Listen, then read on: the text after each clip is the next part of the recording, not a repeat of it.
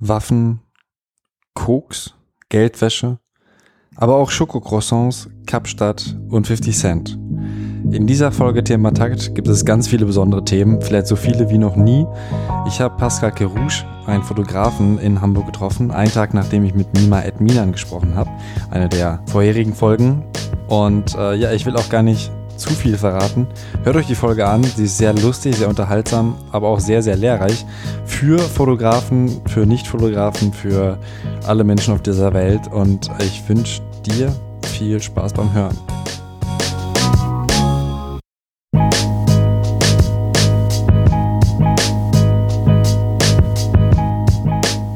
Die gesamte Geschichte. Freunde von mir waren beim Splash. Du nimmst schon auf, ne? Ja, ja. Ah. Freunde von mir waren beim Splash und meinten dann so, ey, komm hinterher, wir haben so ein VIP-Ticket. Und ich war das letzte Mal vorher beim Splash mit Snoop tatsächlich, als er aufgetreten ist, aber da war ich nur für seinen Auftritt. Und dann bin ich hinterhergefahren am zweiten Tag, irgendwie samstags, und habe dann gecheckt, dass dieses VIP-Ticket gar nicht irgendwie, das bringt ja gar nichts. Das ist ja einfach nur VIP-Campen. Kannst du, und dann waren alle Leute Backstage, die ich natürlich kannte, und ich stand da drumherum, mich gelangweilt, und dann war da diese Freunde von mir waren halt immer das Splash-Fototeam. Und da meinte ich zu ihm, ähm, meinte ich, ob ich denn nicht mit fotografieren kann, kriege und alles benutzen, mir scheißegal, ich will auch kein Geld. Das ging dann tatsächlich nicht, die konnten kein Ticket mehr klar machen. Und dann kam irgendwann, habe ich Sammy gesehen. Und meinte, ey Sammy, ich brauche unbedingt ein Ticket. Und hier und da, und dann ist er wieder weggegangen im Bus und kam dann irgendwie zehn Minuten später und meinte, ja, hier, ich habe ich hatte die ganze Zeit so einen Sammy Deluxe Pass bekommen, habe dann die Tage da weggerubbelt mit dem Fingernagel, weil das immer nur auf einen Tag beschränkt war. Und bin dann die ganze Zeit da geblieben. Und dann am nächsten Jahr habe ich offiziell angefragt, weil ich habe dann tatsächlich Fotos gemacht für die und habe die dann einfach so gegeben. Und dann meinten die so, ja, du hast letztes Jahr das Splash-Foto des Jahres gemacht, das kannst mitkommen. Also, ja, okay. Und dann bin ich wieder da gewesen, aber auch so einfach, nee, ich habe nur Bock, ich will gar nicht arbeiten für euch. Ich will einfach nur da ein bisschen Fotos machen, könnt ihr auch wieder benutzen. War das zweite Jahr. Was war denn das Splash-Foto des Jahres? Äh, ja. Angel Hayes im, in der die ist ins Publikum gerannt und dann gibt's ja diese Treppen da. Ich weiß nicht, ob du das Gelände kennst. Ich war vielleicht sogar beim Konzert, das ist schon ein paar Jahre her, ne? Ja, Also äh, ja. drei, vier Jahre oder Ja, so? genau. Genau. Und sie stand so in dieser Treppe, vor dieser Treppe und umrum waren so Menschenmengen und ich stand so direkt äh, Armlänge vor ihr und habe das fotografiert, wie sie da rappt und um sie rum halt diese Menschenmenge war. Und das wurde irgendwie das Splash-Foto des Jahres und dann äh, ja, habe ich dann das nächste Jahr bin ich halt so hingegangen, habe da fotografiert bisschen, aber auch nur und dann das letzte Jahr meinte ich zu denen, ich würde gerne ähm, den, den Snapchat-Account vom Splash machen, ob die Bock drauf hätten. Dann haben die mir das gegeben und meinte, ja, mach mal. Bin ich den ganzen Tag mit dem Handy rumgelaufen. Und da fragten die mich dann während des Splash dann nochmal, ey, sag mal so, kannst du noch ein paar Fotos machen? Wir haben da hier so, brauchen ein bisschen Unterstützung und so. Und jetzt dieses Jahr war so, waren die wieder so, ey, willst du fotografieren? Und dann meinte ich, nee, lass mal, lass mal Instagram machen. Ja, und jetzt äh, mache ich den Instagram-Account. Und mache aber auch ein paar Fotos, weil die meinten, so wäre schon cool mit ein paar Fotos. Und ich hatte dann gesagt, muss ich ja zwangsweise machen, wenn ich eh Instagram-Bilder Ja. mache. Gut, dann ähm, erstmal herzlich willkommen beim Thema Takt Podcast, Pascal Kerouche. Danke, Schön, dass ich bei dir sein kann sehr gerne. in Hamburg. Du hast mir schon gesagt, dass du zwischen Hamburg und Bremen aufgewachsen bist, in einem ganz kleinen Örtchen. Oder wie klein ist Ähm, 40.000 Einwohner tatsächlich, glaube ich. Bremerförde? Bremerförde, ja, genau. Und da bist du zur Schule gegangen, hast Abi gemacht, alles? Ja, ich bin äh, also da geboren, bin dann, war dann eine Zeit lang in Saudi-Arabien. Wie kam das? Äh, meine Eltern sind dahin gezogen. Ich bin mitgegangen aufgrund meines Alters. Wie alt warst du da ungefähr? Äh, gerade geboren. Ach so. Direkt nach meiner Geburt. Und dann äh, sind wir wieder nach Deutschland gegangen, wieder nach Bremerförde. Sind dann relativ, obwohl, nee, wir sind vorher relativ viel umgezogen innerhalb Deutschlands. Auf jeden Fall die Hauptzeit meines Lebens verbrachte ich in Bremerförde. Bin da zur Schule gegangen, zwischenzeitlich einmal in Hamburg zur Schule gegangen, dann wieder Bremerförde, da im Endeffekt Abi gemacht. Also hat sich immer wieder nach Bremerförde gezogen. Die Immer Liebe wieder. ist nicht vergangen. Oh, jetzt schon. An wie bist du zur Fotografie gekommen? Mm, Das hat sich so ergeben. Ich habe immer gerne fotografiert, mir gerne Sachen von Fotografien tatsächlich angeguckt von anderen Leuten und dann hat sich das so ergeben. Also es war jetzt kein so nicht so wie ja, schon immer mit der Kamera aufgewachsen und mein Vater hat mir schon eine Kamera, das gab's alles nicht. Das war so, da lag eine Kamera, die habe ich mir genommen und habe da, also ich habe auch nicht mein Leben lang, das hatte auch nie Wert für mich irgendwie Fotos zu machen. Das hat sich so über die Jahre entwickelt erst. Hast du vorher was anderes gemacht? Ähm, ich habe ganz viele CD-Covers designt, aber das eigentlich zeitgleich auch immer mit der Fotografie. Für welche Künstler? Also kenne ich da welche? Äh, weiß ich nicht. Also vielleicht. Das waren, das waren so Underground-Leute tatsächlich. War nicht irgendwie so ein Label aus New Jersey, das ist aber auch nicht mehr Outlaws von Tupac. Die habe ich äh, gemacht. Das waren die ersten, mit denen ich tatsächlich richtig gearbeitet habe. Wie kam denn das? Ähm, Internet. Die hatten so ein Forum äh, bei sich und brauchten irgendwie so einen Flyer für ein Album und das habe ich gemacht und habe das da so gepostet. Man so, hier könnt ihr nutzen. Und dann waren die so, ach krass, ist das geil und haben mich direkt gefragt, ob ich so ein Albumcover für die machen kann. Beziehungsweise Mixtape war das, war ein Mixtape-Cover. Und habe ich das gemacht. Das war so vor allem, da war ich irgendwie, keine Ahnung, 16, 15. Und Ja. äh, dafür hast du wahrscheinlich auch noch kein Geld bekommen, sondern einfach, weil du Fan Nein, nein, das war so, Hast dich also ey, hier, macht mal. Macht, was ihr wollt damit. Nee, da war, da war alles entspannt noch. Wie bist du denn überhaupt so zu der Musik gekommen? Weil das ist wahrscheinlich so der Ausgangspunkt, ne? War Bremerförde ein Mecker für Musik?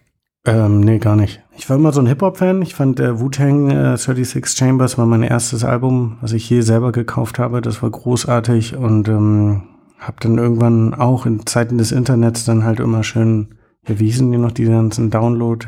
Ah, damit Ja. äh, habe ich keine Ahnung von. Ah, ja, da, da war ich dann ganz tief drinnen und so die ersten, ja, damals gab es ja auch noch gar keine Blogs, das waren so dann Foren, in denen man sich da durchgelesen hat und so. Und ich fand die Musik aus der Bay Area, aus San Francisco, fand ich mega geil. Und da, da kam man halt nicht ran hier in Deutschland. Und dann war es halt immer, das war die einzige Möglichkeit, halt über Internet, konnte sie nicht im Laden kaufen und dann halt immer da gesucht und fand ich immer geil. Aber die Mainstream-Sachen gab es wahrscheinlich schon, aber du hast dann eher so die Ja, ja, ich war immer so der Underground-Typ, der die Sachen so gehört hat, so die Mainstream-Sachen. Ich hab, alle meine Freunde haben natürlich den anderen Kram gehört, den kannte ich auch, aber es war immer so, fand ich immer ein bisschen langweilig. Ich kannte immer mehr den anderen, den anderen Kram. Was waren da so deine Highlights früher? Ähm, E40, großartiger Künstler, der da hinten hängt. Die du Ja, auch fotografiert hast mittlerweile. Ja, genau, super. Perfekt. Sowas halt. Mac Dre heißt noch einer, der ist jetzt mittlerweile verstorben. Der war super, äh, ja. Und ein Lieblingsalbum aus der Zeit, Lieblingsalbum, was du auch rauf und runter gehört hast? Mm, gute Frage. Wu-Tang habe ich tatsächlich sehr, sehr oft gehört, das 36 Chambers, auch als es schon vorbei war. Ich habe mich auch gar nicht so mit New York Rap dann beschäftigt, sondern nur durch dieses, äh, nur durch dieses Wu-Tang-Album tatsächlich. Äh, wobei die Nas-Sachen fand ich auch sehr gut. Ah, Tupac war auch sehr viel gehört. Also ja, so richtig ein komplettes Album gibt's glaube ich nicht. Aus der Bay Area Zeit jetzt, so vielleicht auch eher unbekanntere oder es muss ja auch nicht so für, für immer, sondern einfach, wo du Ja. sagst, das war auf jeden Fall ein Highlight, was ich damals, wo Es ich gab so einen Typen, es gab so einen Typen, Mr. Kane heißt der.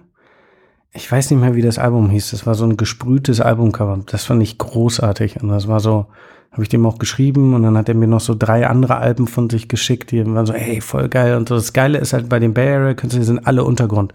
Das heißt, die sind halt dann auch alle erreichbar und dann hatte ich denen irgendwie seine E-Mail und die machen das ja auch alles selber. Also die haben dann keine großen Manager oder so gehabt damals. Und dann war es so, ey, ich feiere das Album voll. Wie hieß denn das? Annihilation, irgendwas noch. Ich glaube, das gibt's sogar auf Spotify, ich bin mir nicht sicher. Ja, auf jeden Fall habe ich letzt so seine Sachen nochmal geguckt, ob man die irgendwo findet und da war ein bisschen was auf Spotify. Den habe ich sehr gefeiert. feierst du das immer noch oder mittlerweile nicht mehr? Manche Songs doch, ja, schon, aber ich würde sie jetzt mir nicht mehr so krass anhören wie früher. Wie war dein, dein Ausbildungsweg? Ich habe jetzt von dir überhaupt keinen Lebenslauf oder so angeguckt. Was hast du nach dem Abi gemacht? Gar nichts. Also kein, keine Schule, keine, keine Uni, keine, keine Ausbildung, nichts. Ich bin einfach nach New York gegangen tatsächlich. Ja. Okay. Also du Abi hast du auch nicht gemacht? Doch, Abi habe ich gemacht. Abi ja. schon noch, weil Ja. man ist keine Schule. Achso, ja, nee, also keine Schule nach dem Abi jetzt noch weiter irgendwie äh, Studium oder so. Okay, Nee, nee, habe ich nicht gemacht. Ich bin direkt abgehauen. da haben sich deine Eltern gefreut. Ja, ja. Ich weiß gar nicht mehr, ähm, was die gesagt haben. Ich glaube, die fanden es ein bisschen blöd. Die wollten, dass ich studiere, weil es es nicht so häufig gab in meiner Familie, sagen wir es so. Und ich die Möglichkeit hatte und dann war ich so, boah, ich habe gar, ich wusste gar nicht, was ich studieren sollte und auf Arbeit hatte ich auch irgendwie keinen Bock und ich wollte irgendwie weg. Ich glaube, mein Argument zu denen war damals, dass ich meinte, ich gehe mal ein Jahr, nehme mir mal ein Jahr Pause und dann komme ich wieder und mach das. Ah, okay, ja gut, Das kann ihn so, noch vertrösten. das war so, ich check mal, ey, ein Jahr habe ich Zeit machen zu dürfen, was ich will, mal gucken, was passiert Und wenn alle, das deutsche System ist ja auch sehr einfach. Also man wird ja sehr leicht aufgefangen. Kannst ja fast sehr schwer auf der Straße landen. Natürlich existiert das hier, aber passiert schwer. Wenn man äh, das alles ein bisschen klug anstellt, passiert gar nichts. Von daher kannst du sagen, okay, wir machen mal ein Jahr und wenn dann alles Kacke ist, dann finde ich schon was. Aber ich habe gelesen, du bist nach New York und hattest genug Geld für drei Croissants am Tag. Ja, ungefähr. Hast du immer Croissants gegessen oder war es einfach nur ein Vergleich? Nee, ich habe immer Croissants gegessen. Ich habe tatsächlich 70 Dollar gehabt und hatte keine andere Wahl. Die Croissants haben einen Dollar gekostet. Das heißt drei Dollar für Croissants. Dann hast du jeweils einen Dollar Wasser nochmal. Dann bist du mit sechs Dollar schon so ernährungsmäßig durchgekommen. Und Croissant ist, deckt ja auch alles ab, was der Körper braucht. Ne? Wahrscheinlich ja. Also damals brauchte mein Körper nicht mehr. Wenn es mal gut lief, hat man sich so Hähnchen geholt, irgendwie beim Laden um die Ecke. Nee, aber tatsächlich habe ich so Buttercroissants gegessen. Aus der Tüte auch, nicht frisch. Ach so, so ja, ich bin ein Fan von Schokocroissants. Ach so, naja, waren zu teuer. Okay. Nee, weil hier, es gibt einen, einen Bäcker, der, da kannst du zwei nehmen, dann kriegst du die relativ günstig, also zwei für ein Euro. Aber ähm, ich habe gemerkt, die sind nicht so gut. Das bekommt mir nicht so gut. Ich höre, glaube ich, auf damit. Noch bisher äh, schlank und Ja, und deswegen, schlank. weil wir die nicht so gut bekommen. Mhm. Okay, wir driften ein bisschen ab. Ähm, Ach so, uh. Okay. Wir können ja später noch über Gebäck reden. Ich bin nämlich auch ein guter, großer Kuchenfan. Ähm, da kennst du ja auch eine Bäckerei in Hamburg, die du mir empfehlen kannst. Herr Max, Schulterblatt. Okay, Shoutout an Herr Max, können wir uns gleich mal angucken. Aber jetzt wollte ich eigentlich nochmal auf deine Geschichte zurückkommen. Ja. Also die Croissants hattest du dann äh, verspeist, wie ging es weiter? Ich bin nach New York gegangen, ich wollte eigentlich so eine Doku machen über den Untergrund Hip-Hop in New York. Und ich bin tatsächlich mit einer Kamera, so einer VR, eine Mini-DV-Kamera, bin ich rumgerannt und habe alles äh, gefilmt, was ich bewegt habe und habe es dann gleichzeitig auch fotografiert. Aber die Fotos hatten halt immer noch, das war nicht so, ah, ich will Fotograf werden, sondern es war so, ey, lass mal kurz Foto machen irgendwie. So hat sich das mehr ergeben. Ja. Und eigentlich wollte ich immer nur Film, Film, Film, Film, Film. Aber bist auch ohne Plan dahin gegangen. Ja, ohne Null, keine Ahnung. Mal gucken, was passiert. Also ich hatte so ein klitze, klitze, ich kannte eine Person, das war so der, der Plan. Mehr gab's nicht. Wer, wer war die Person? Mm, New Child heißt der, ist so ein Rapper aus New York. New Child? Ja, genau.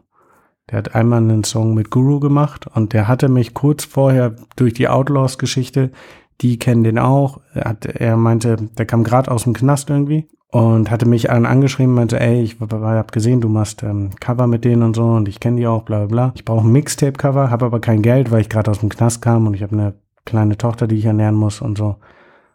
Und dann habe ich das gemacht und der ist bester Freund mit dem DJ von Alicia Keys. Und der war dann irgendwann in Deutschland, hat aufgelegt und ähm, der war mit denen auf Tour und ich, oder ist einfach mitgefahren und ich bin dann da hingefahren einfach. Mit denen abgehangen so und das war so der einzige und erste Kontakt, den ich hatte. Und dann war es so, ja, ich hätte voll Bock nach New York zu kommen. Meinte so, ja, kannst bei mir auf der Couch pennen. Haben wir Wohnzimmer und Schlafzimmer. Nebenan pennt halt meine Frau mit Kind und äh, ja, aber du könntest auch bleiben. Und dann war ich da tatsächlich drei Wochen. Bei New Child. Genau, bei ihm zu Hause und bin dann äh, zu seinem Bruder gezogen. Genau, und hab da die gelebt, weil er dann auch irgendwann weggezogen ist und so. Ja. Weggezogen oder wieder in den Knast? Nee, nee, nee, weggezogen nach äh, Virginia. Okay, ja, Ja. Gott sei Dank. Okay, ja, da hätten sich deine Eltern bestimmt noch mehr gefreut, wenn du denen gesagt hast, ja, ich schlafe jetzt erstmal bei jemandem, der aus dem Knast gerade rauskommt. Also das, ich glaube, ich weiß gar nicht, ich glaube, das wussten die, das war denen immer alles relativ egal. Also da, das war auch sehr viel, ich gehe da auch sehr viel offen um mit diesen ganzen, die, die sehen das ja, dass, weil da auch mit Drogen umgegangen wird und alles, da haben die nie was zu gesagt. Also es war alles entspannt. Auch die ganzen Waffen und so, die man immer sieht, da war nie so, oh, und du bist da so mittendrin. Nee, es war so, das macht er halt. Wurde nie drüber gesprochen. Ja, er hat mir niemals schon von, von erzählt im, im letzten Interview, dass er halt auch mittlerweile so ein bisschen abgestumpft ist da, was, Ja, ja, was komplett. Amerika angeht. Also selbst wenn jemand erschossen wird oder sowas, das, äh, da meinte er auch so. Also ich habe ihn gefragt, ob er schon mal, weil er mir von einer ähm, Erfahrung erzählt hat, wo er fast gestorben wäre. Oder was heißt fast gestorben? Weil jetzt äh, weiß man natürlich nie, aber wo es halt in eine Schieße, Schießerei ging und ich habe ihn gefragt, ob es schon mehr Situationen ging, wo er fast gestorben wäre und er meinte, ähm, manche Leute würden es vielleicht sagen, wenn jemand irgendwie Straße gegenüber erschossen wird, dass sie fast gestorben wären. Er sieht das jetzt nicht mehr so, aber er meint auch, vielleicht ist er da ein bisschen abgestumpft. Ja, ich glaube auch, man stumpft, also bei mir ist tatsächlich auch so, dass man sehr über dieses Thema sehr abgestumpft ist. Und das das wird halt so, gerade in dieser Hip-Hop-Welt und niemand ist ja in der komplett gleichen Welt irgendwie auch, auch Bay Area-Fan gewesen und so. Und wenn man dann Kontakt damit hat, und ich weiß, mit welchem Umfeld niemand Kontakt hatte, war ähnliches wie ich an der Westküste halt nur. Das wird so zum Alltag. Das ist normal, wenn da jemand neben dir steht, dass der eine Knarre hat. Das ist jetzt nicht so, oh krass, der hat eine Knarre dabei. Es ist so, ja, okay. Und? Hat halt eine Waffe dabei. Es wäre so wie, wenn du dich jetzt hinsetzen würdest, statt dein Handy legst du erstmal deine Waffe auf den Tisch. Da wird so, normalerweise würde man ja sagen, wow, und irgendwann ist es halt für einen so, ja, okay. Liegt halt auf dem Tisch. Ja gut, aber du hast ja wahrscheinlich keine Waffe. Ich habe keine Waffe, nein, nein. Das macht es ja schon ein bisschen anders, sage ich mal. Also ich meine, Ja, wie- klar.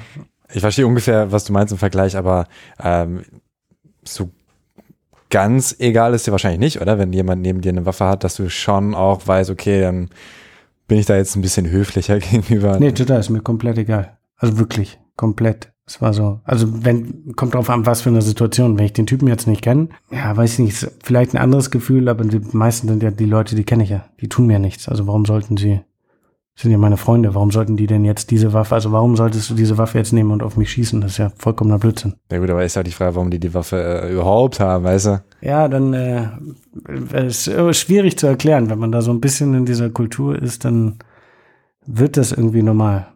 Zum Beispiel habe ich letzt äh, mit einem Freund hier aus Hamburg gesprochen und da ging es darum, dass jemand aus Hamburg äh, in den Knast gekommen ist, weil der überprüft wurde und der ist nicht zum Haftantritt gegangen.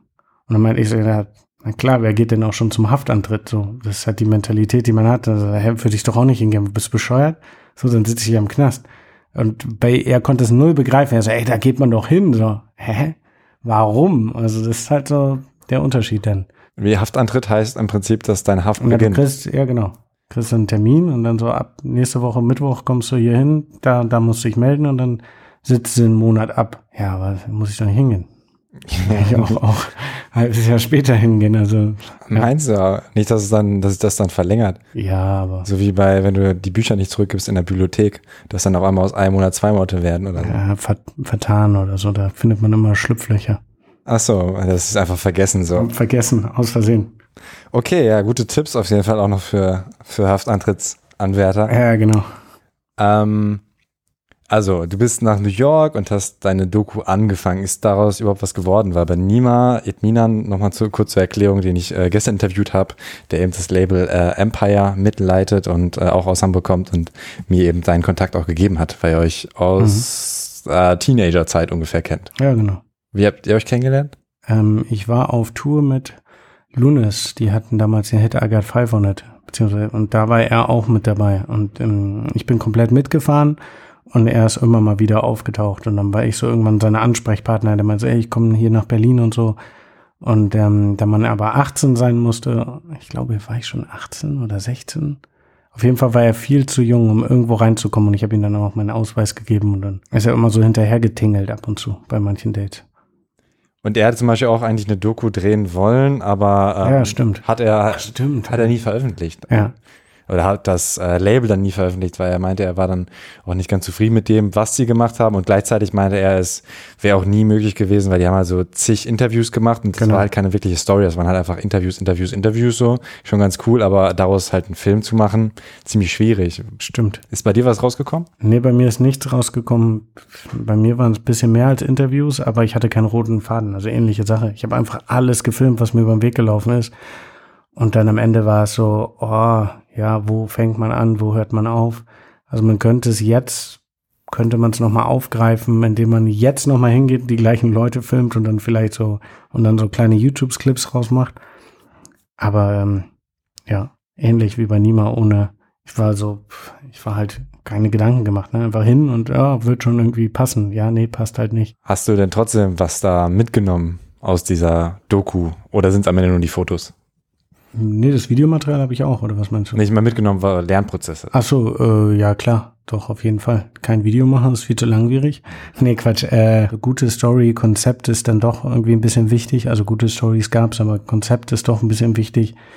Vor allen Dingen ist wichtig, irgendwie einen Anfang und Ende sich zu überlegen und Übergänge, wie man von A nach B kommt, gedanklich. Ansonsten weniger Video machen, weil Fotos viel schnelllebiger ist und ich mich sehr schnell gelangweilt habe, dann war es halt auch so.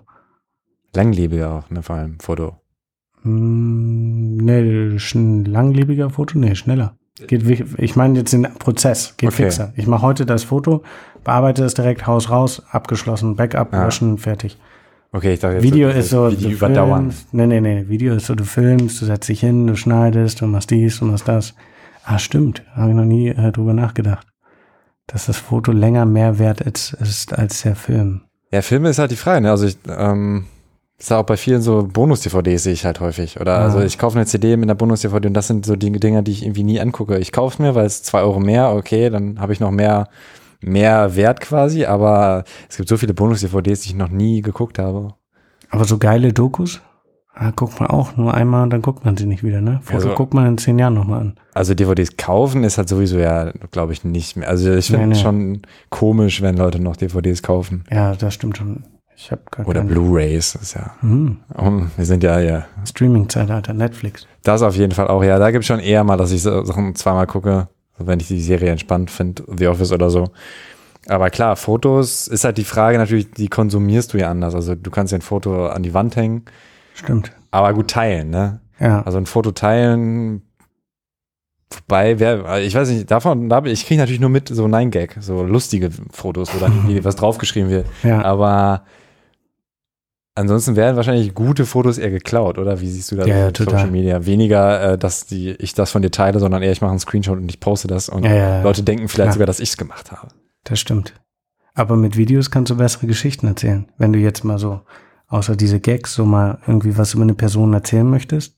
Ja, Video spricht am meisten an, auf jeden Fall. Ja. Aber ich habe mich zum Beispiel auch für Audio entschieden, auch weil es halt weniger Produktionsaufwand ist, weil Video halt auch ist, man kann es halt relativ leicht machen, aber äh, schwerer gut. Also wenn ich mir jetzt noch hier Kameras stimmt. ich bräuchte und- genau Licht auf jeden Fall und ich brauchte halt auch noch, jemand bei mir, damit das halt auch Ja, stimmt. gut ist. Ansonsten ist es halt ein krasser Aufwand auch und nochmal das Nachbearbeiten und so weiter. Und dann ist die Frage, wer guckt das? Und was gibt es für einen Mehrwert bei einem Interview jetzt? Das stimmt. Gerade bei Interviews lässt man es ja eh, wenn es jetzt ein Video ist, lässt man es ja eh nebenher laufen und macht irgendwas anderes und hört einfach nur zu. Von daher ist Podcast schon die klügere Lösung. So sehe ich das auf jeden Fall. So wieder einen kleinen Exkurs. Ähm, Das stimmt. es ging eigentlich um deine Doku, die, äh, ja, die könntest du ja auch nochmal veröffentlichen, wenn du das Material noch hast. Ja, haben ganz viele gesagt, ich muss das Material erstmal digitalisieren. Beschriftet sind die Tapes alle sehr gut. Also ich weiß, glaube ich, ganz genau, was auf welchem Tape ist tatsächlich. Sind halt so ewige Stunden. Also wir reden so, keine Ahnung, Umzugkartons gefüllt mit Tapes, was wahrscheinlich so einen Monat braucht, um alleine die zu digitalisieren. Okay, oh wow, ja gut. Und dann ist die Frage, was, was macht man? Wer schneidet das? Ich glaube, ich bin da zu nah dran. Ich habe da eine andere emotionale Verbindung zu, als jemand, der da objektiv drauf schaut und sagt, so, das ist ja eigentlich langweilig. Einfach mal äh, auf Facebook posten. Hier, ich habe viel, wer mag. Wer macht? Wer? Gib, gib auch Hallo. einen Fuffi. Ja, gibt Fuffi. Wer äh, kann sich hier bitte melden? Genau, äh, hier gibt es bestimmt Leute, die Zeit und Lust haben. Ja, und wohin damit den ganzen Kram? Muss man auch Speicherplatz haben? Nein, Quatsch. Nee, Ja, ich äh, glaub schon. tatsächlich. Es gibt da so ein paar Ideen, die, ähm, die nicht direkt damit verbunden sind, aber die daran anknüpfen tatsächlich. Auch ähm, um das tatsächlich so ein bisschen als äh, Doku zu verfassen, so ein paar Auszüge zumindest davon. Also du hast jetzt gerade auf Snapchat Stories gezeigt. Genau, das Buch. Und da gibt es so ein paar Ideen und dann würde das alte Material zumindest teilweise auch wieder aufgegriffen werden, um das zu vermischen. Okay. Crossmedial, multimedial. Um mal ein paar Vokabeln zu droppen, die ich gelernt habe in meinem Studium. Ähm, Snapchat Stories heißt dann, wie ging es denn so in, in, den, in den Weg? Ich habe jetzt gerade erst das Buch von dir bekommen, netterweise. Aber da hast du halt äh, viele Fotos. Sind es ausschließlich ähm, Künstler? Nee. Nee, nee, es ist ähm, eine Mischung aus Musikern, Menschen, die ich einfach getroffen habe, äh, Mischung aus LA, New York, Kapstadt, ähm, Äthiopien, bisschen Europa auf Tour, immer. Ja. Gut, bleiben wir erstmal bei der New York Story, bevor es nach Äthiopien und Kapstadt geht. Wie ging es denn dann weiter von der Couch des Bruders oder vielleicht hast du so im Bett sogar schlafen können von äh, Young Child hieß er? New Child. New Child, da. Ähm, wie ging da der Weg? Du warst immer noch dabei, deine Doku zu drehen. Genau, genau. gemacht. Ja, genau. Der ist auch öfter mitgefahren, haben dann halt Künstler getroffen, durch, quer durch New York. Darum kannten mich dann irgendwann relativ viele Leute in New York, weil ich halt wirklich jeden interviewt habe und jeden gefilmt habe und einfach so rumgehangen habe und alles aufgenommen habe, was die gemacht haben. Und irgendwann kam ein DJ zu mir, der hat mich gefragt, der brauchte Fotos und der hatte halt irgendwie 500 Dollar und hat mich gefragt, ähm, ob ich ein Foto von ihm machen kann dafür. Und das war ganz cool, weil ich musste ja auch irgendwie Geld verdienen. Irgendwann sind die 70 Dollar ja auch zu Ende, hatte ich mir nicht so viel Gedanken drüber gemacht. Und dann war es so, ah, nice, 500 Dollar, okay, cool. Und dann kam der nächste dadurch an und meinte, ey, ich brauche auch ein Foto für Mixtape-Cover. Und somit wurde diese, die, das Film immer weniger und das Fotografieren immer wichtiger. Genau, weil es dann hat auch nicht nur geldlich, nicht finanziell, aber auch so, weil es auch viel Spaß gemacht hat, endlich mal so direkt. Das Film war halt immer so Film, Film, Film, Film, Film, Film und das Foto war so machen und abschließen und auf einmal so ein Mixtape. Da gab es noch diese Mixtapes und das war da alles ausgedruckt und dann hatte man so ein Mixtape-Cover gemacht. Und drei Tage später haben sie es am Times Square irgendwelche Passanten verkauft. Das war ganz witzig, dann immer zu sehen. Und da wirst du dann auch Credit bekommen. Ja, ja, alles. Stand dein Name genau, auch drin. Total. Wen hast du ähm, denn zum Beispiel interviewt? Also wie bist du auch daran gekommen? Einfach durch, durch die Connection, die eine Connection, die ein, zwei, die du da hattest? Ja, ja, das ging dann, das hat sich so aufgebaut. Von Straßenkünstlern über 50 Cent, als er noch nicht 50 Cent war, zu äh, Loon, dieser Typ, der alles für Puff Daddy geschrieben hat. Wie Und bis denn? hin zu No Names aber auch, ne? Also wirklich so, die niemand kennt. 50 Cent hieß damals noch, Nee, der hieß noch 50 Cent schon. hatte der, der hatte ganz an- am Anfang, glaube ich, noch einen anderen Namen, ne? Aber okay, der, Hat er? ich dachte eigentlich, dass er sich umbenannt hätte.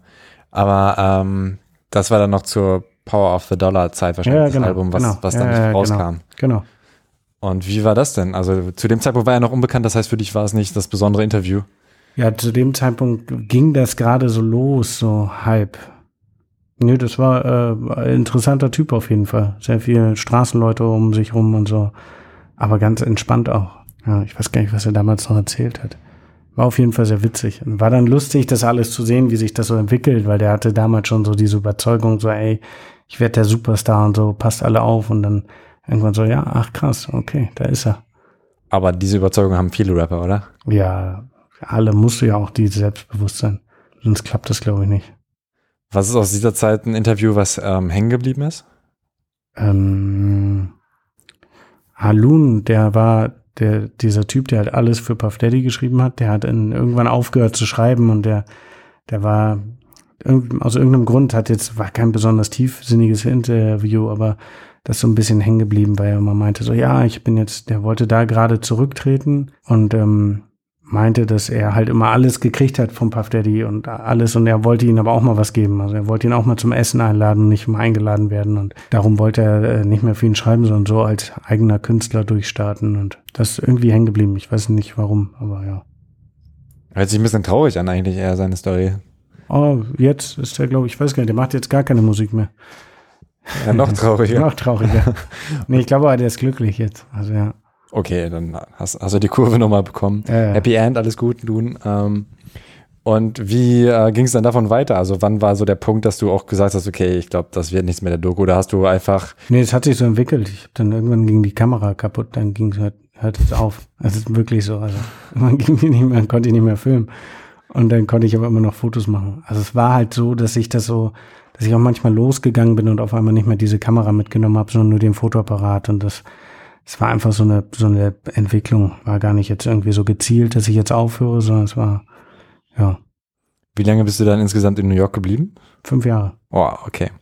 Und dann auch wahrscheinlich irgendwann ein eigenes Zimmer gehabt. Ja, ja, genau. Irgendwann, ja, tatsächlich. Ja, wir haben erst in dieser, in, als ich von äh, dem Wohnzimmer umgezogen bin in die andere Wohnung, das war eine Dreizimmerwohnung mit sieben Leuten. Da haben wir dann Wow. immer sehr viel auf dem Boden geschlafen, auf jeden Fall. Mit wem hast du da dann zusammengelebt? Auch Fotografen, Kreativen? Nee, gar nicht, aber alles so musikverbunden. Ein Typ aus Holland tatsächlich. Der wollte, ähm, der hat ganz viel mit Video gemacht, lustigerweise. Dann ein Produzent aus Michigan. Dann war ich da, war die Nummer drei. Dann Mike hieß der. Der war, der hat nichts mit Musik, glaube ich, zu tun gehabt. Nee. Das war so ein Fitness-Nerd, der hat den ganzen Tag irgendwie trainiert. Ich weiß gar nicht, was sein richtiger Job war. Dann ähm, zwei andere, die ihre anderen beiden, Doc und Ray, die hatten so eine Internetseite, musicsnippet.com, gibt's auch nicht mehr, aber die hatten sie gehabt und durch die bin ich dann halt auch an sehr viele Leute rangekommen, weil die natürlich diese Webseite hatten. Die Webseite war in New York relativ groß und dann konnten die mir so die Kontakte über die Labels halt besorgen. Und dann bist du auf die Leute zugegangen und hast gesagt, hey, äh, ich würde gern ein Foto machen. Ein Cover für euch schießen oder? Nee, nee, das, das hat sich so, äh, ich habe ja immer nur, das hat sich dann so ergeben, das hat, war auch so, hat sich so rumgesprochen. Als ich diesen DJ dann fotografiert habe, der fragte, kam so der Nächste an, der es gesehen hat, meinte, ey, kannst du nicht mal, kannst du nicht mal das war so, im Grunde ist diese Szene ja relativ klein. Also kennst du einen, kennst du alle. Aber dann brauchtest du die Musiksnippet-Leute eigentlich gar nicht mehr so, sondern bist eher auf Partys mitgegangen und dann Ja, genau, kam es genau. eher, dass Ja, die genau. gesagt haben, ach so, du machst Fotos, ja, dann komm doch mal. Genau. Ja. Okay. Am Endeffekt hat sich das dann auch irgendwann gedreht, dass ich den Kontakt gegeben habe. Das war ganz witzig. Hast du zu New York noch irgendwelche Stories zu erzählen? Weil fünf Jahre ist halt mega viel. Das ist wahrscheinlich, äh, verschwimmt es für dich so ein bisschen? Ist es für dich so ein bisschen wie so ein Ja, auf jeden Fall. Klumpatsch jetzt? Ja, ja, klar. Ähm, Stories, ähm, was gibt's denn da? Ja, massenweise. Puh, schwierig, jetzt eine rauszupicken. Nee, erzähl einfach, wir haben ja Zeit, ist ja ein Podcast. äh, frag mal was dann. so generell irgendwie. Zu, zu New York Sachen, boah, ich muss mal schauen, wen du so fotografiert hast in, in New York. alle möglichen Künstler. 50 Cent zum Beispiel irgendwann. Äh, Das war dann nach dem Interview. nach dem Interview nochmal wieder, ähm, der hat so eine, hat ein Album rausgebracht. Es könnte das erste gewesen sein. Denn zu diesem Album hat er so eine Five Borough Tour gemacht. Vielleicht war es auch das zweite Album. Was heißt Five Borough Tour? Und der New York ist ja aufgeteilt in fünf Bezirke Mhm. und er hat in allen fünf Bezirken gespielt halt. Und da war ich der Tourfotograf und habe aber gleichzeitig für Ja Rule fotografiert Oh, oh. die ja Erzfeinde waren in dem Moment. Und einer der ganz alten Homies von ihm, Bangam Smurf und Domination heißen die. Das waren so meine Homies. Und die haben damals irgendwie Bangam Smurf und 50 Cent haben damals zusammen G-Unit gegründet. Und dann hat Bangam Smurf irgendjemanden erschossen für 50 Cent aber tatsächlich und kam dann, beziehungsweise der wollte irgendwie 50 Cent angreifen, was auch immer. Er kam in den Knast, 50 Cent hat ihn nicht rausgeholt, hat einen Streit dadurch irgendwann war er wieder draußen und ich habe halt mit denen abgehangen. Das waren so meine Freunde. Und ich habe zu dem Zeitpunkt auch viel für Murder Inc. gearbeitet, halt von Ja Rule. Dann war ich auf dieser Tour und alle wussten davon, außer die 50 Cent Seite wusste davon, weil alle zu mir sagten so, ey, für uns ist es cool, mach deine Kohle, aber erzähl ihm auf gar keinen Fall, dass du mit uns arbeitest. Und es war, glaube ich, das Konzert in Brooklyn. Auf jeden Fall habe ich den Fehler gemacht, dass ich am genau am gleichen Tag, wo dieses Konzert war, hing ich halt mit den anderen Jungs rum. Und die wohnten halt alle, die wohnen alle, sind alle in einer Hut aufgewachsen. Das heißt, 50 Cents Homies wohnen aber auch immer noch in der gleichen Hut wie die anderen. Und dann gibt's immer Rivalitäten und dann bin ich aber von da aufs Konzert gefahren und dann hat mich irgendeiner mit den anderen gesehen, hat sich das so rumgesprochen und dann wurde ich irgendwann dahin zitiert und dann hieß es so, kannst du jetzt bitte gehen und äh, ich darf niemals irgendein Foto, was ich je von 50 Cent geschossen habe, äh, veröffentlichen tatsächlich. Darum ist es auch nicht im Buch, weil das sofort Klage gibt, was auch immer. Okay, ja. Schläge. Ich glaube, jetzt ist mittlerweile egal, aber damals war es so, war so ein sehr unwohler Moment auch für mich. So, dann stehst du da vor Fischer und so, ja, okay, du hast 20 Minuten Zeit, die abzuhauen, ansonsten ist dein Equipment und du auch äh, relativ zerstört. Und dann machst du, ja, okay, danke, ciao. Ich wollte gerade sagen, das, das war ja noch recht harmlos, wenn die sagen so, ey, bitte mach jetzt kein, kein Foto mehr und Ja, das, was, der stand in dem Mittelpunkt der Öffentlichkeit, also der konnte da nicht, die können ja nichts machen. ach so, da warst du dir schon sicher. Auch, ja, ne? Ich glaube, damit versauen sich einige einiges. Nicht, dass ich jetzt, äh, das, das wird ja in den Medien dann rumgesprochen und dann nicht, dass ich irgendwie jetzt irgendwo sofort so hingelaufen wäre und gesagt hätte, oh, 50 Cent hat mich verprügelt. Aber ähm, das hat, das war halt auf diesem Konzert, während des Konzerts, da wäre es auf jeden Fall, es war ein Glücksmoment für mich, dass es wahrscheinlich da war und ein Pechmoment für die, dass es da war. Und dann war es halt so, und die waren halt so, ey, die wussten ja auch, dass ich dann nichts mit, sondern nur mit denen abhängen. Das war ja nicht so, ich war ja keiner von denen, dann wäre es auch nochmal was anderes gewesen. Hast du die ganzen Konzerte denn immerhin begleiten können? Die fünf Stück? Nee, nee, ich war das bis zum dritten bin ich gekommen. Okay, weil ich wollte sonst fragen, ob es da irgendwie einen unterschiedlichen Vibe dann gibt, ob du das gemerkt hast. in Ja, den schon. verschiedenen Das eine war in Harlem, das war, ging gut ab. Queens war dann eins, das war natürlich das krasseste, weil da kommt er auch her. Da waren noch ewig viele Spezialgäste, so das LL Cool J war, glaube ich, noch da. Und ähm, ja, das dritte habe ich dann nicht mehr erleben dürfen. Du warst aber auch, das habe ich, das habe ich zumindest auch gelesen, äh, einer deiner Snapchat-Stories, die auch im Buch sind, glaube ich, dass du auch schon vorher mal so ein bisschen frecher warst und dann äh, jemand mit der Handykamera fotografiert. Ja, ja, genau. Ja, das war Blue Da Vinci. Das ist so ein Rapper, der gehört zur Black Mafia Family. Die machen ihr komplettes Geld mit Koks, das weiß jeder, und die äh, waschen ihr Geld mit der Musik. mit diesem Label halt, indem sie es selber kaufen und dann, ja, dadurch sind die mega krass chartpositioniert früher mal gewesen irgendwie. Und jeder dachte, hä, wie kommt das? Und hatten massenweise Kohle. Und der wollte halt auch ein Foto haben und ich habe mich mit denen getroffen in so einem so Lagerhalle oder was, oder so studioähnlichen Look hatte das. Und dann sitzt er da mit seinen Homies und auf so einem Tisch irgendwie und meinte so, ja, ich brauche ein Foto, hab aber nur 200 Dollar. Und mir ist ja klar, wie viel Kohle die hatten. Das war so, hä, willst du mich verarschen? Und postet so, so wie jetzt, wenn einer sagt, ja, wir haben kein Budget und dann posten die irgendwie ihr Geldbatzen irgendwie auf Facebook. Passiert ja auch immer wieder. Und ähm, nee, dann hatte ich mein so ein Klapphandy und meinte so, hier, bitte 200 Dollar. Und ich fand es halt mega witzig. Und dann irgendwann so war es relativ ruhig und seine Homies fanden dann auch mega witzig. Ja, da war halt dieser Moment, Knarre raus, auf den Tisch gepackt und weil, sag mal, weißt du überhaupt, wer du bist und äh, wer ich bin? Und da wurde es relativ schnell sehr ernst. Und dann meinte ich so, ah, komm, war ein Witz, haha, natürlich, ich find, bin voll der Fan von dir, ich mach das alles für lau, alles cool. ja, und dann habe ich das Foto gemacht und habe es ihm gegeben und dann hat er mir tatsächlich aber 500 Dollar gegeben. Das war dann so, fand er dann irgendwie, hast Eier, hat er gesagt, und hat mir 500 gegeben. Und ich so, ah, danke. Guck, doch alles richtig gemacht. Alles richtig gemacht. Ja, du schreibst ja auch, ne, dass, ähm, ich weiß nicht genau, wie die Formulierung ist, aber irgendwie, dass deine Dummheit dich äh, da Ja. schon weitergebracht hat. Total. Äh, ist ja auch nach New York, äh, welcher normale Mensch mit einem normalen Menschenverstand sagt so, oh, New York, die teuerste Stadt der Welt, irgendwie neben Tokio oder und vielleicht noch London oder so, sagt so, ey, mit 70 Dollar fliege ich jetzt nach New York, ohne irgendwie einen, also ich hatte so damals hatte ich so ein drei Monate Ticket. Also ich hatte nicht mal irgendwie umbuchen können, um zurück vorher zu fliegen, weil ich keine Kohle hatte. Ich hatte irgendwie diese drei Monate überbrücken können müssen mit 70 Dollar.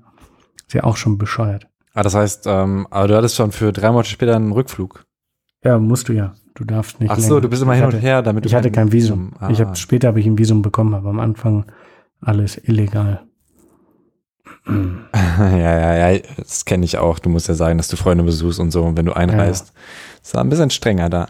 Okay, ähm, sonst noch, sonst noch New York Stories aus der Zeit, aus deiner Anfangszeit. Als kleiner Ähm, Dötz. Nee, war, war eine witzige Zeit auf jeden Fall. Bin dann irgendwann von dieser Wohnung, der eine war der Produzent, der ist dann Millionär geworden tatsächlich. Da war ich auch gerade in Deutschland und bin dann zurückgekommen. Dann sind wir alle umgezogen in so einen 49. 49. Stock, glaube ich, ja, in New Jersey mit komplettem Blick über Manhattan. Das war schon ganz cool. Dann bin ich wieder zurück in die Bronx gegangen. Also es war die Wohnung waren alle in der Bronx. Hab da wieder gelebt. Ja, so richtig äh, kann man alles im Buch, ja, guter im Buch lesen. Ja, ich wollte jetzt eigentlich alle Stories von der, von der rauskitzeln. Nee, äh, genau, Snapchat Stories. Ähm, dein Buch. Ja, wie ging es denn dann weiter? Also nach fünf Jahren New York. Ähm, zwischenzeitlich war dann noch LA da, in diesen fünf Jahren nochmal kurz, Mit Snoop Dogg. mit Snoop, genau. Und nach den fünf Jahren, das war dann 2009, bin ich tatsächlich zurück nach Deutschland gegangen. Und dann war ich erstmal hier, habe nichts gemacht, weil ich relativ viel Kohle von dieser Snoop Dogg-Zeit noch über hatte. Davon hatte ich die Hälfte erst in New York verballert, dann die andere Hälfte hier. Ich habe ja nie irgendwas äh, richtig gemacht. Also, was heißt richtig gemacht? Ich habe ja nie immer einfach nach Gefühl fotografiert. Ich habe nie irgendwas gelernt und so und mich nie mit irgendwas beschäftigt. Und es gab hier in Hamburg so ein Fotostudio, Play Studios heißen die. Und das sind so die Ziehväter von Ripke, Paul Ripke. Die haben jemanden gesucht, die habe ich dann kennengelernt über Paul und dann meinte ich, weil Paul kannte ich vorher schon. Und meinte, auch Fotograf ist. ja, genau. Und meinte dann irgendwie so, hab dann mit denen gelabert und meinte, ey, ich kann, glaube ich, fotografieren. Hab denen meine Fotos tatsächlich gezeigt und dann meinte Olaf, Olaf Lummer, meinte dann zu mir so, ey, du kannst fotografieren. Und habe ich gesagt, so, ja, aber nur nach Gefühl. Ich habe keine Ahnung von Technik. Also ich kann keinen Blitz aufbauen, ich kann keinen Blitz bedienen, gar nichts. Das ist alles nur Gefühl. Und dann meinte er so, ey, komm, mach hier ein Praktikum. Ich bring dir alles, was ich kann, in sechs Monaten bei. Und ich so, ja, okay. Dann habe ich da sechs Monate gearbeitet. Habe dann viel mit denen danach noch zusammengearbeitet und äh, bin dann aber immer noch hin und her gependelt. Aber habe so meinen Hauptwohnsitz äh, mittlerweile auch immer noch in Hamburg halt. Und pendel jetzt aber immer noch ganz viel. Und arbeite mittlerweile aber auch mit ähm, deutschen Künstlern relativ viel zusammen. Früher ja null. Äh, Vielleicht nochmal zu, zu LA. Du hast dann Snoop Dogg relativ lange begleitet. Mhm. Wie hast du den kennengelernt? Den habe ich in New York kennengelernt und zwar habe ich ihn auf einer ähm, Party in New York kennengelernt. Der war, ähm, da habe ich mich reingeschummelt in diese Party. Und das war so eine Lil Kim Party, die ist gerade aus dem Knast gekommen. Das war eine Pre-Party von den äh, MTV Awards. Und äh, ja, da war Snoop auch und ich war der Einzige mit einer Kamera drin, weil man durfte da eigentlich gar nicht drinnen fotografieren. Und habe mich dann ein bisschen an die rangehängt und habe den den ganzen Abend oder Nacht begleitet und die ganze Zeit fotografiert, bis man irgendwann bei Snoop im Hotel gelandet ist, wo alle dann weiter gefeiert haben und ich wollte dann irgendwann gehen. Und dann meinte er so, komm mal wieder her, zeig mal die ganzen Bilder irgendwie. Und dann hat er die durchgeguckt, meinte, ah cool, gefällt mir, komm morgen um 10 wieder. Ich so, ja, okay. Bin dann nächsten Tag wieder hingegangen, auch und dann hingen wir so drei Tage miteinander ab, tatsächlich, ohne irgendein Foto zu machen, ohne irgendwie irgendwas, wirklich nur abgehangen. Und er ist dann wieder nach LA geflogen. Ich bin in äh, Deutschland, äh, in New York geblieben. Haben auch keinen Kontakt ausgetauscht, dummerweise. Sondern so im Nachhinein so, hä, sag mal, hast du sie jetzt ihm? Nee, habe ich nicht. Und irgendwann kam er wieder, um sein Album zu promoten. Das war The Blue Carpet Treatment, müsste das gewesen sein. Und hatte so Pressetermine, Listening Parties in New York. Und ich bin am gleichen Tag aber nach Deutschland geflogen, weil mein Visum abgelaufen ist. Ich musste also das Land verlassen für eine Woche oder so. Und habe dann aber diese Lil Kim Bilder ausgedruckt, die hat er ja nie bekommen. Und habe die den Typen vom Music Snippet, Ray und Doc gegeben, meine E-Mail draufgeschrieben und meinte hier, äh, überreicht die den bitte mal, weil die waren eingeladen zu dieser Listening Party. Und die haben den dann gegeben und ich weiß nicht, wie es abgelaufen ist, aber die Geschichten erzählen so, ey, die haben die nur in diese Kameras gehalten und drüber geredet irgendwie und fanden die Bilder voll geil. Und war so, ja, okay, cool, danke. Hab dann aber nichts gehört und dann irgendwann eine Woche später kam irgendwann eine E-Mail von Snoop, ey, wenn du irgendwann jemals in LA bist, komm vorbei so. Und dann war ich tatsächlich mal in LA für einen Tag, weil ich bin äh, mit meinem besten Freund ähm, aus Deutschland nach weil ich, ich bin, glaube ich, von New York losgeflogen und er, dann haben wir uns getroffen in LA, sind von LA weiter nach Australien geflogen, haben da einen Monat gechillt. Dann sind wir wieder über LA geflogen und zurück nach, ja, nach Deutschland. Ich wollte auch nach Deutschland, genau. Einen Tag Aufenthalt hatten wir in LA und dann meinte ich so, hey, komm, lass wir ins Studio. Und sind wir ins Studio gegangen und dann hieß es so, ja, wenn du Bock hast, bleib einfach hier und arbeite. Und meinte ich so, ja, okay, dann bleib ich hier. So. der Freund nach Deutschland ohne dich. Genau, tatsächlich. Meine Mutter war, glaube ich, am Flughafen und war so, äh, ja, nee, der ist noch da. Okay, verarschen du mich jetzt oder nicht? Ich weiß gar nicht, ich glaube ja. Ich glaube tatsächlich, meine Mutter wollte mich abholen, ich weiß es nicht. Und dein bester Freund hat das auch nicht übel genommen? Nee, null. Macht er auch was im Medienbereich? Äh, nee, gar nicht. Er arbeitet mittlerweile für eine Fluggesellschaft. Na, immerhin, jetzt ähm, kriegst du jetzt Bonusmeilen, wenn nee, leider wieder mit nicht. ihm Touren machst. Leider nicht. Ich war früher, weil der Australien-Trip war tatsächlich, da hat er ähm, gerade Ausbildung gemacht beim Hamburger Flughafen. Und da konnte man sich, ähm, konnte immer jemand mitnehmen. Und ich war als sein Bruder, glaube ich, eingetragen oder irgendwas. Aber jetzt hat er leider Frau und Kind und die sind eingetragen und ich nicht. Ja, wär's mal mitgekommen. Ja, hatte er mich geheiratet. genau das, ja. Okay, ähm, äh, aber Snoop Dogg hast du dann echt auch lange begleitet. Ne? Das ist, glaube ich, auch äh, in deinem Buch genau, das da längste, ne? Ja, da war ich dann, ja, ich habe irgendwann, ich hatte gar nicht so viele Bilder von Snoop in diesem Buch. Und irgendwann wollte aber jeder immer unbedingt über Snoop sprechen, dass ich mir selber dachte, so, fuck, Alter, ich kann jetzt nicht ein Bild, also wirklich, da waren so zwei Bilder eigentlich drin und ich dann war so, ey, ich kann jetzt nicht zwei Bilder, da muss ein bisschen mehr kommen, weil alle erwarten das jetzt und alle schreiben drüber. Auch so diese, da, ähm, Red Bull hatte vorher drüber geschrieben, war so, oh, fuck, das passiert gar nicht im Buch, das stimmt gar nicht. Mist. Und dann habe ich es halt noch reingepackt, aber es war halt nie geplant, dass dieser Snoop-Teil so dicke wird.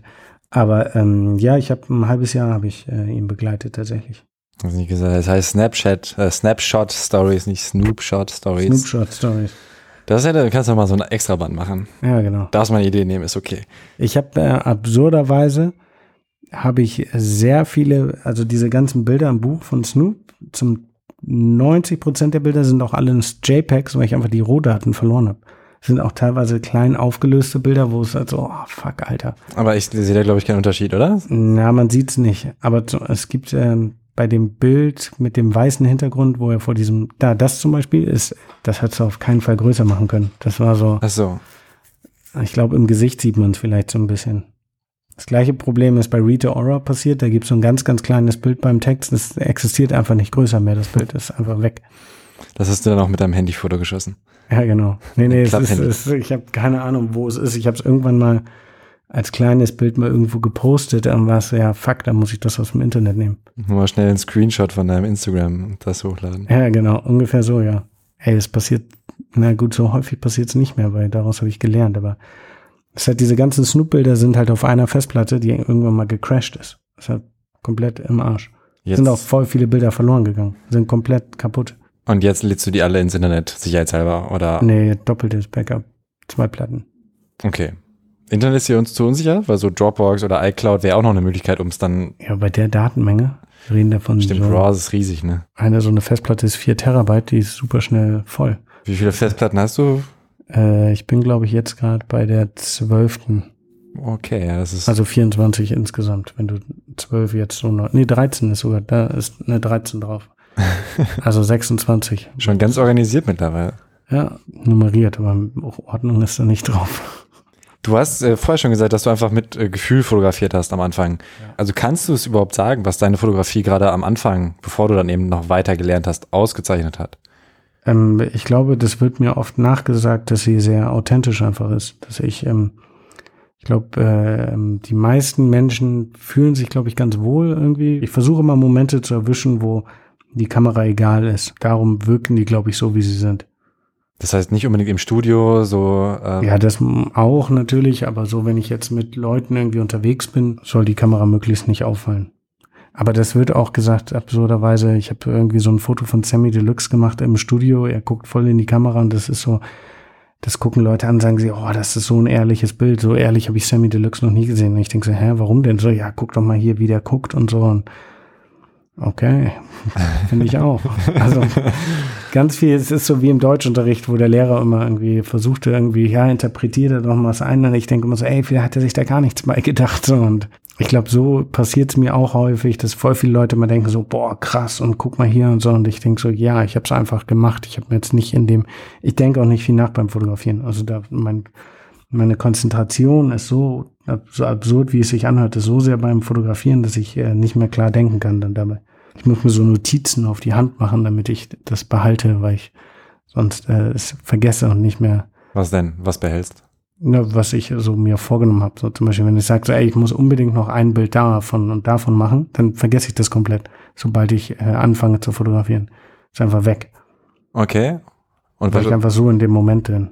Was schreibst du dir dann zum Beispiel auf? Also jetzt äh, bei, bei Standorten könnte ich mir noch vorstellen, okay, du schreibst die Eiffelturm drauf, aber bei, bei Künstlern, was ist dann so eine Notiz?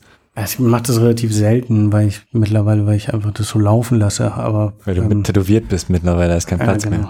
Nee, ähm, ähm, so, keine Ahnung, einmal Schuss von der gesamten Szenerie, einfach mal einen Schritt zurückgehen oder sowas ist dann tatsächlich, ja.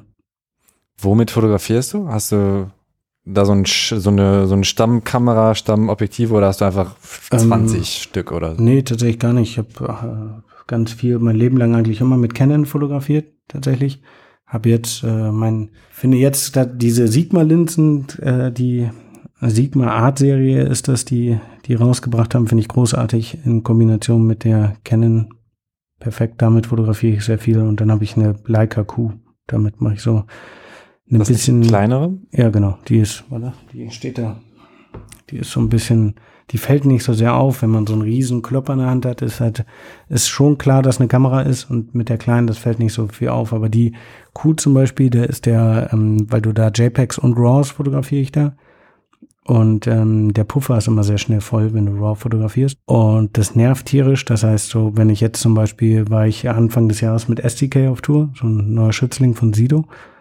Und da habe ich tagsüber immer alles mit der Leica fotografiert und sobald es dann auf die Bühne ging, habe ich dann doch die Canon in die Hand genommen.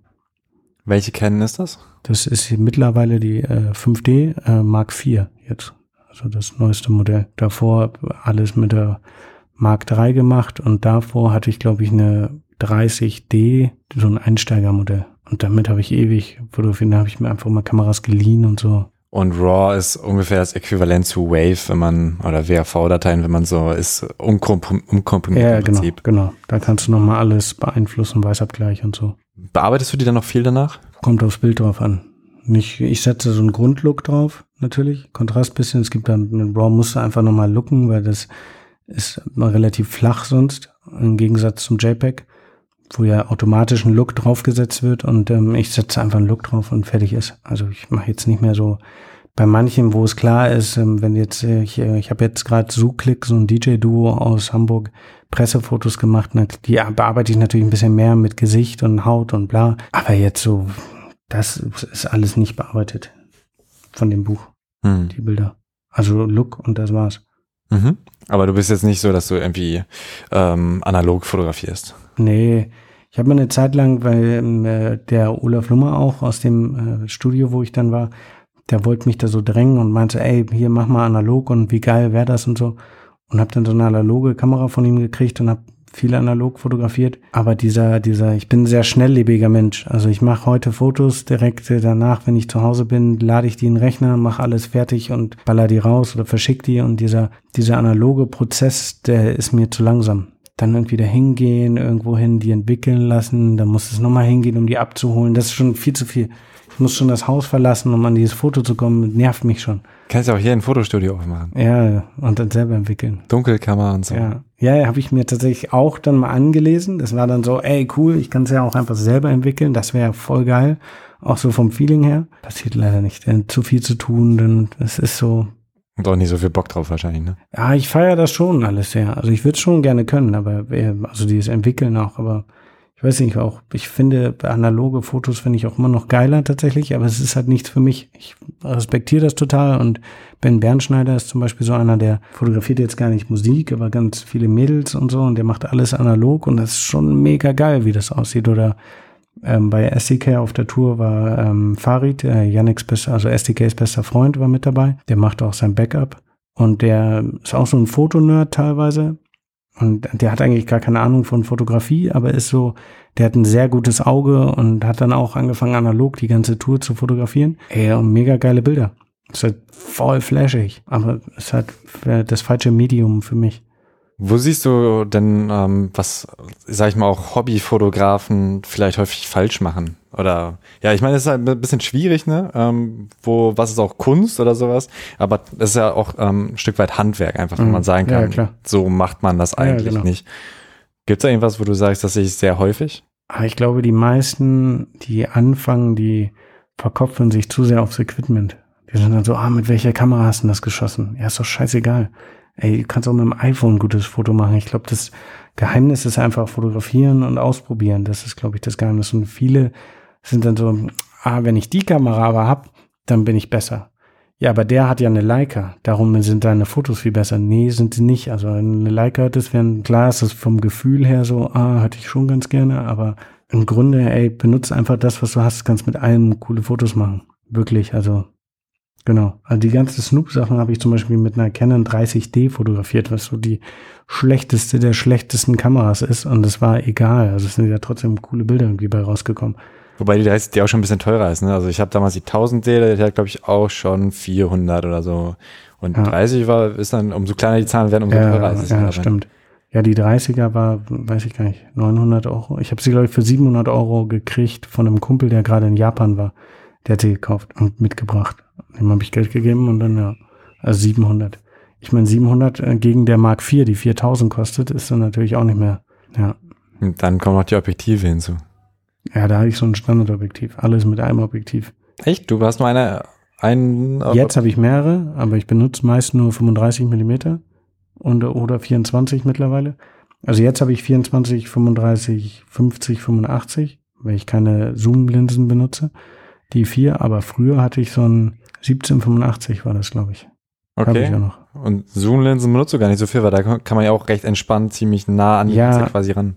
Tatsächlich, ich finde, äh, mich stört's bei der Arbeit. Ich verkopf mich dann zu sehr und drehe da die ganze Zeit rum. Und ich finde, ohne das ist besser. Und ich bin, äh, ich bin dann viel näher dran, wenn ich 35er einfach nur hab, als wenn ich so ein 70-200 hab. Und man baut näher, mehr Nähe auf. Und die sind schärfer tatsächlich. Okay, ja, das ist natürlich praktisch. Und kleiner. Für, für alle Nicht-Fotonerds vielleicht nochmal, es ging so um die Brennweiten, ne? das ist um, ungefähr wie viel man quasi sieht und umso höher die Brennweite ist, also wenn es jetzt zum Beispiel mit, ich habe ein Objektiv, das fängt bei 55 an, da kann man jetzt schwer ein Gruppenfoto machen, weil man halt sehr weit zurückgehen muss, weil das halt quasi so einen ganz kleinen Ausschnitt hat. Dafür geht's halt bis, ich glaube, 135 oder so und ich kann halt sehr oder wahrscheinlich noch weiter. Ich kann halt sehr gut nah ranzoomen, was ich zum Beispiel in der Stadt dann praktisch finde, weil da wollen die ja. Leute ja nicht unbedingt fotografiert werden und gerade wenn du sich da vor die stellst, ist natürlich besser als mit dem iPhone. Das ist ja richtig ja, eigenartig, ja, wenn du mit dem iPhone so ein Porträtfoto schießt. Aber ähm, das finde ich zum Beispiel dann wiederum praktisch. Ich habe bis jetzt immer nur Zoom-Objektive gehabt. Ja, aber da ist auch Blende ein Riesenthema. Zum Beispiel Zoom-Objektive, was haben die für Blenden? Weiß nicht, 4.0 oder so? Ich bin halt im 1.4er-Bereich immer nur zugange. Jetzt darfst du nochmal Blenden erklären für Leute, die. Also ähm, ähm, je kleiner die Blende, umso mehr Licht kommt in die Kamera. Und dann kann man in dunkleren Situationen kannst du die Blende sehr weit aufmachen, dass sehr viel Licht reinkommt. Es wird dadurch aber auch unschärfer. Also der Schärfebereich des Bildes ist, verkürzt sich viel mehr. Wenn du mit dem 50er jetzt 1,4 ist, ist die Nasenspitze scharf und das Auge ist aber schon unscharf. Und äh, mit dem 35er ist es natürlich dann ein bisschen mehr und ich bewege mich aber auch sehr häufig in diesem offenen Blendenbereich tatsächlich. Also wirklich so 2,0, 1,4 oder so. Das heißt, dass die Zoom-Objektive gar nicht in Frage kommen. okay, okay. Und äh, wenn du jetzt SDK zum Beispiel auf Tour begleitest, wie gehst du daran? Also hast du dann aus der Zeit gelernt, dass du ohne, ähm, ohne Story quasi keine äh, Dokumentation drehen kannst und auch da irgendwie einen gewissen Plan hast? Oder gehst du einfach aufs Konzert, guckst, was sehe ich und machst die Fotos aus Gefühl? Nee, da ist ja, die Geschichte gibt er ja schon vor, indem er dieses Konzert macht und diese Tour macht. Da muss ja gar nicht viel aufgebaut werden. Das erklärt sich dann ja von selber. Nee, da ähm, fotografiere ich tatsächlich einfach. Ich weiß mittlerweile natürlich, was gut aussieht. Hey, geh mal ins Publikum, stellen also nicht in den Graben, sondern geh auch mal ins Publikum rein und lass die Leute mal nicht zur Seite gehen, sondern hat man einen Kopf irgendwie vorne unscharf im Bild oder eine Hand irgendwie, die in der Luft ist. Das sieht natürlich alles immer viel stimmiger aus, als wenn du den Künstler gerade von unten fotografiert hast oder auch viel von hinten auf der Bühne mit Publikum und so. Man weiß so, irgendwann weiß man so diese, diese Standardlaufwege, die man dann auf dem Konzert macht und dann läuft man diese Etappen immer wieder ab und macht so ein paar Fotos und ja. Machst du denn immer noch viele Fotos und äh, sortierst dann am Ende aus? Ja, ja. Aber das heißt viele. Also bei Live ja, weil da kann man es ja nicht beeinflussen, weil da sind zu viele Faktoren. Er bewegt sich, er bewegt sich anders als du willst natürlich, weil er gar nicht auf dich reagiert in dem Moment. Das Licht ist immer unterschiedlich, das kannst du auch nicht beeinflussen, weil da irgendwie eine andere, noch eine dritte Person am Lichtpult steht. Und das Publikum kannst du auch nicht beeinflussen. Also das sind so, alles ist einfach auf Glück überlassen und dem Moment und dann macht man natürlich immer ein paar mehr Auslösungen. Aber so davor der, vor dem Konzert, wenn ich da mit der Leica unterwegs bin, gar nicht. Nee, nee, da mache ich dann so ein paar Schnappschüsse und nehme auch manchmal nur die Kamera hoch, drücke einmal ab und packe sie wieder weg und fertig ist. Aber filmst du denn auch ein bisschen? Äh, nee, das bei SCK gar nicht. Das macht Jorga alles. Boston George, der macht so seinen ganzen Videokram. Und ähm, bei Chefboss bin ich auch gerade mit unterwegs. Das sind so Mädels, da filme ich und fotografiere tatsächlich gleichzeitig. Die machen auf jeden Fall gut Stimmung. Da war ich auch auf dem Konzert. Ja, wo warst du? Äh, das war das Release-Konzert von dieser Star hier und ähm, da war dann auch MC Sadri aus Hamburg, Chefboss aus Hamburg und ah, okay. die haben halt so Handtücher verteilt. Ja, genau. Das war richtig schön. Also es war richtig klein, aber die haben richtig, richtig Stimmung nochmal gemacht. Ich bin auch da ein bisschen rumgehüpft, habe leider mein Handtuch verloren. Ich habe es mir so lässig in die Jeans gesteckt und mhm. dann auf dem Nachhauseweg war es dann verschütt gegangen. Ey, live sind die unglaublich. Also das sage ich auch immer jedem so, der so sagte, hä, Chefboss? Und ich so, ja, aber guck die dir mal live an. Und alle Leute sagen danach auch zu mir so, okay, jetzt verstehe ich, was du meinst. Ich habe die das erste Mal live gesehen, vor da, bevor das so losging überhaupt, und bin direkt zu dem Manager gegangen, den ich kenne, und meinte so, ey, wenn ihr irgendwas braucht, sagt Bescheid, mir scheißegal, ich mache das einfach auch, wenn ihr kein Budget habt. Und jetzt äh, bin ich relativ viel immer mit denen unterwegs. Jetzt war gerade Rock am Ring, Rock im Park, Sputnik Spring Break und noch so eine kleinere Geschichte in Essen. Pfingst Open Air werden oder so. War ganz, war ganz cool. Und da fotografiere ich tatsächlich tagsüber und während der Show und filme gleichzeitig tagsüber während der Show. Und äh, nach der Show schneide ich, dann setze ich mich auch direkt im Bus. Die fahren mit einem riesen Nightliner, sind die unterwegs und setze mich direkt Weil die ein paar Tänzerinnen auch dabei haben. Ja, genau. Ja, sind so 16 Leute sind es bestimmt schon immer. Und setze mich danach direkt nach der Show konsequent in den Bus, während alle anderen essen gehen und sich umziehen, schneide ich direkt und äh, ja, hau dann direkt am Abend hier, habt ihr das Video. Und das kommt dann auf Facebook. So, das packen Media. die dann meist auf Facebook, Instagram, sowas halt. Rock am Ring hat Rock am Ring auch sogar noch geteilt. Ja, das war ganz gut. Aber du isst, ähm, du hast mir schon vorher gesagt, dass du nie frühstückst und dann manchmal auch abends nicht. Ist das nicht ungesund oder bist du wieder bei Croissants angelangt? Nee, nee, ich vergesse das immer.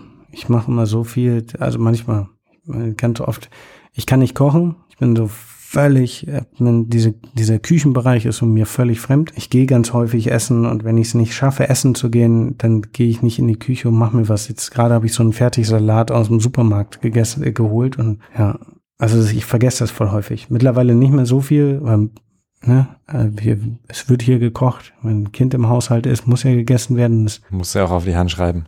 Ja, kochen lernen. nee, ich würde voll gerne, aber es ist so, boah, es fängt so an mit Einkaufen gehen und so und dann die ganzen Zutaten sind nicht da, dann ist alles nicht so meine Welt. Dann gehe ich lieber. Ich gehe häufig essen mit Freunden, die mir dann schreiben, so, ey, hast du Bock Mittag zu essen? Wenn es passt, dann gehe ich mit denen essen. Dann, nee, das stimmt, ich habe aber noch gar nicht gegessen. Gute Idee. Ja, genau. Ja, tatsächlich, so ist es. Wirklich, ich vergesse es uns komplett. Also ganz wichtig, dass du deine Freunde behältst und nicht so einfach verhungern. Genau, ja. Es ist absurd immer, wenn sie länger weg ist, dann nehme ich immer voll ab, weil es halt immer nichts da, nichts im Kühlschrank, nichts. Ich kann auch nicht einkaufen. Ich bin wirklich der dümmste Mensch, was sowas. Wenn du mich losschickst, so Alltagssachen, bin ich wirklich der dümmste Mensch der Welt. Das ist genauso wie mit irgendwelchen Kleinigkeiten hier im Haushalt. Das war so, letztes meinte sie auch so zu mir so, ey, mittlerweile lasse ich das einfach so. Ich toleriere das einfach, weil ich weiß, du kannst es, du checkst es einfach nicht. Also sie sagt es mir so oft, aber ich bin so bei anderen Dingen in meinem Kopf, dass ich das nicht checke. So ganz alltägliche Dinge. Wir waren zum Beispiel einmal mit einem Freund von mir, Henning Heide, und ich sind für eine Fotoproduktion nach Italien gefahren. Und das war so ein 14-köpfiges Team. Und dann meinte er so, ja, lass mal morgen, dass sie alle so Sandwiches haben, einkaufen. Mach mal, geh mal einkaufen, sagte er zu mir. Und ich denke so, Alter, was? Für 14 Leute Sandwiches? Was ja total einfach ist. Brot, Käse, Butter oder was weiß ich, Avocado oder so. Habe ich nicht hingekriegt. Ich stand da so, ja, reicht das? Der hat drei Tage mich angeschrien und mich nicht mehr mit ihr mir geredet, weil der so sauer war, weil er meinte, es kann doch nicht sein, dass du so dumm bist. Und ich so, ey, sorry, ich bin nie in meinem Leben einkaufen gegangen. Ich bin in New York, ist Einkaufen viel zu teuer, da gehst du essen jeden Tag. Dann war ich auf Tour ganz viel, da gehst also es war, ich musste nie einkaufen gehen. Wenn ich einkaufen gegangen bin, war ich, hat irgendein anderer eingekauft und ich stand am Telefon nebendran. ist wirklich so eine äh, Überlebensschwäche. Mittlerweile kann ich so ein bisschen, dadurch, dass ich ein Kind habe, aber zum Beispiel waren wir gestern einkaufen und da musste er mir sagen, so, dann macht er das. Und der ist fünf Jahre. Der läuft dann da rum so, ja, wir brauchen jetzt noch Brot. Ja, wo ist denn das Brot? Ja, hier. Ja, dann müssen wir da, ich gehe jetzt zu den Zeitschriften. Ich so, ey, nee, du musst mir zeigen, wo, wo der Käse ist. Und dann so stehen wir vor diesem Käseregal und ich so, ey, pff, und jetzt, welchen nehmen wir? Ja, den nehmen wir immer. So, ah, okay. Also es ist halt so wirklich, ja, das fände ich anstrengend. Da würde ich dich, glaube ich, auch nicht mitnehmen. Ich finde es voll anstrengend mit so entscheidungs- und freund unfreudigen Leuten eigentlich. Nicht mal das. Ich weiß es einfach nicht. Also wenn ich alleine bin, dann mache ich so und gehe wieder raus. Und dann habe ich am Ende zwei Getränke eingekauft und nicht zu essen. Und dann denke ich mir so, ah fuck, ja gut, dann bestelle ich mir was. Also so ist es halt. Ja, krass. Ähm, ich würde trotzdem nochmal auf die Fotos zurückkommen ja, eigentlich. ähm, wie bist du denn dann äh, nach Afrika gekommen? Also das ist ja auch interessant. Äthiopien, Südafrika, hast du noch mehr Länder bereist? Nur die beiden tatsächlich. Würde gerne noch mehr sehen. Ähm, Südafrika war ein Job. Ganz viele Fotowerbungen Werbung werden äh, in Südafrika fotografiert, in Kapstadt, was den Grund hat, weil einmal ist da Sommer, während hier Winter ist und du musst immer gerade bei so Modesachen musst du immer ein halbes Jahr im Voraus produzieren. Das heißt, alles im Winter mhm. wird hier in Deutschland im Sommer geschossen für den Winter und alles, was zur Sommerkollektion ist, muss irgendwo in der Sonne geschossen werden. Und Kapstadt ist erstens günstig, zweitens hat es einen riesen Vorteil und zwar der Zeitunterschied ist eine Stunde nur. Darum wird da halt ganz zu normalen Geschäftszeiten da arbeiten. Kannst, wenn jetzt irgendwas fehlt, du irgendeine Frage hast, heißt es nicht so, ah fuck, jetzt sind wir aber zehn Stunden zurück, die sind schon im Feierabend, sondern kannst einfach anrufen. Und darum Kapstadt. Und ich war tatsächlich mit einer Chibo-Produktion da, absurderweise. Und ähm, war dann fünf Wochen da und habe dann aber sehr viel eigenen Kram gemacht. Genau. In Äthiopien war ich, ähm, weil äh, mein Sohn halber Äthiopier ist, Viertel, halb, keine Ahnung, irgendwas. okay. Auf jeden Fall seine Oma wohnt da. Und dann waren wir immer wieder in Äthiopien und ich habe auch in Äthiopien schon ausgestellt. Ich wurde dann da mal eingeladen von so einer Fotoschule und habe da Bilder gezeigt und so ein Fotofestival. Darum immer wieder nach Äthiopien tatsächlich. Schönes Land auch, deswegen auch. Du hast, glaube ich, auch geschrieben, dass du eigentlich, ähm, haben die Leute dir abgeraten, in die Townships, also quasi so ein bisschen die na, Ghettos, kann man schwer sagen, so in die, in die Hütten, ja, Well Wellblechhütten, ja, genau. so äh, in Südafrika, dass du da eigentlich nicht hingehen solltest und du bist auch am zweiten Tag ja, es ist halt so, mh, mm, Kapstadt ist gerade so, da sind so diese, diese Fotowelt sagt immer so, ey, voll gefährlich und hier das wurde ausgeraubt und das und Auto wurde aufgebrochen, weil ein Regenschirm drinne ist und dem wurde das auf dem Set geklaut. Und das ist auch, äh, ich glaube auch, das ist eine sehr gefährliche Stadt. Mir ist nie da was passiert und ich habe mich tatsächlich, wie du gesagt hast, jegliche Regel gebrochen. Direkt am zweiten Tag wurde auch fast nach Hause geschickt, weil ich jegliche Regel gebrochen habe. Von Chibo dann? Ja, von der Produktionsfirma. Weil die waren, ich war da halt so hingegangen und so, hey, guck mal, was ich gemacht habe. Hö, hö. und die waren halt so, ja, aber das ist so unsere Verantwortung. Wenn dann irgendwann heißt so, nee, der ist jetzt äh, erschossen worden, dann ist halt so wack für die komplette Firma. Und dann da durfte ich es halt, habe ich ich durfte es halt nicht mehr, habe es trotzdem gemacht, habe es aber einfach nicht mehr kommuniziert. Und ähm, ich habe allgemein im Leben die Erfahrung gemacht, ich meine, in New York habe ich ja auch im Ghetto gelebt und in LA war ich auch in Gegenden unterwegs, wo man es hätte nicht sein dürfen oder sollen. Und ich habe die Erfahrung gemacht im Leben, wenn man auf Leute zugeht und mit Respekt auf Leute zugeht, dann checken die das auch relativ schnell und ähm, erwidern das auch. Genau die gleiche Erfahrung habe ich in Kapstadt gemacht. Also es gab wirklich eine einzige unangenehme Situation, die sich dann aber relativ fix aufgelöst hat. Alles andere war, war super entspannt. Was, was da passiert bei der Situation? Äh, es waren so zwei Häuser rein, so Hochhäuser nebeneinander. Und wir waren da und es geht halt so rein. Also wenn du, wenn du da reingehst, bist du halt weg, abgeschottet von der Straße. Und alle meinten halt so, ja, du kannst hier draußen Fotos machen, aber geh da nicht rein, weil wenn du reingehst, kommst du halt nicht mehr raus. So, dann bist du halt da drin in diesem, du musst dir so vorstellen, man sieht das auch irgendwo im Buch, also zwei Häuser und hier ist die Straße und hier geht's halt rein. So ein Hof, so ein Innenhof. Und ich bin halt irgendwann da reingegangen und habe da Bilder gemacht. Und dann äh, waren auch alle, haben so vor der Kamera gepostet und so.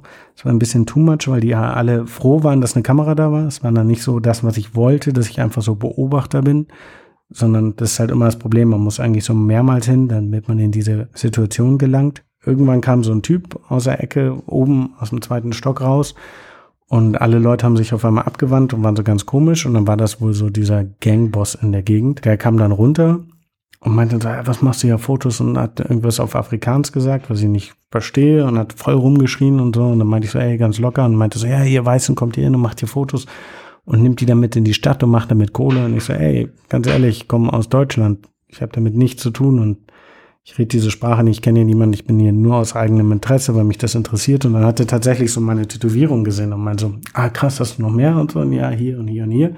Und war so, ja, hier, guck mal meine. Und dann war das so, hat sich das so losgelöst und auf einmal war er so mega cool und meinte so, ja, mach was du willst. Und dann habe ich ihn auch halt fotografieren dürfen und alles. Und ansonsten, wie gehst du auf Leute zu, gerade wenn du die Sprache nicht sprichst? Ähm, Englisch, Zeichensprache. Ich versuche immer mit den, manchmal fotografiere ich sie einfach, manche Leute, kommt immer darauf an, was ich fotografiert haben will.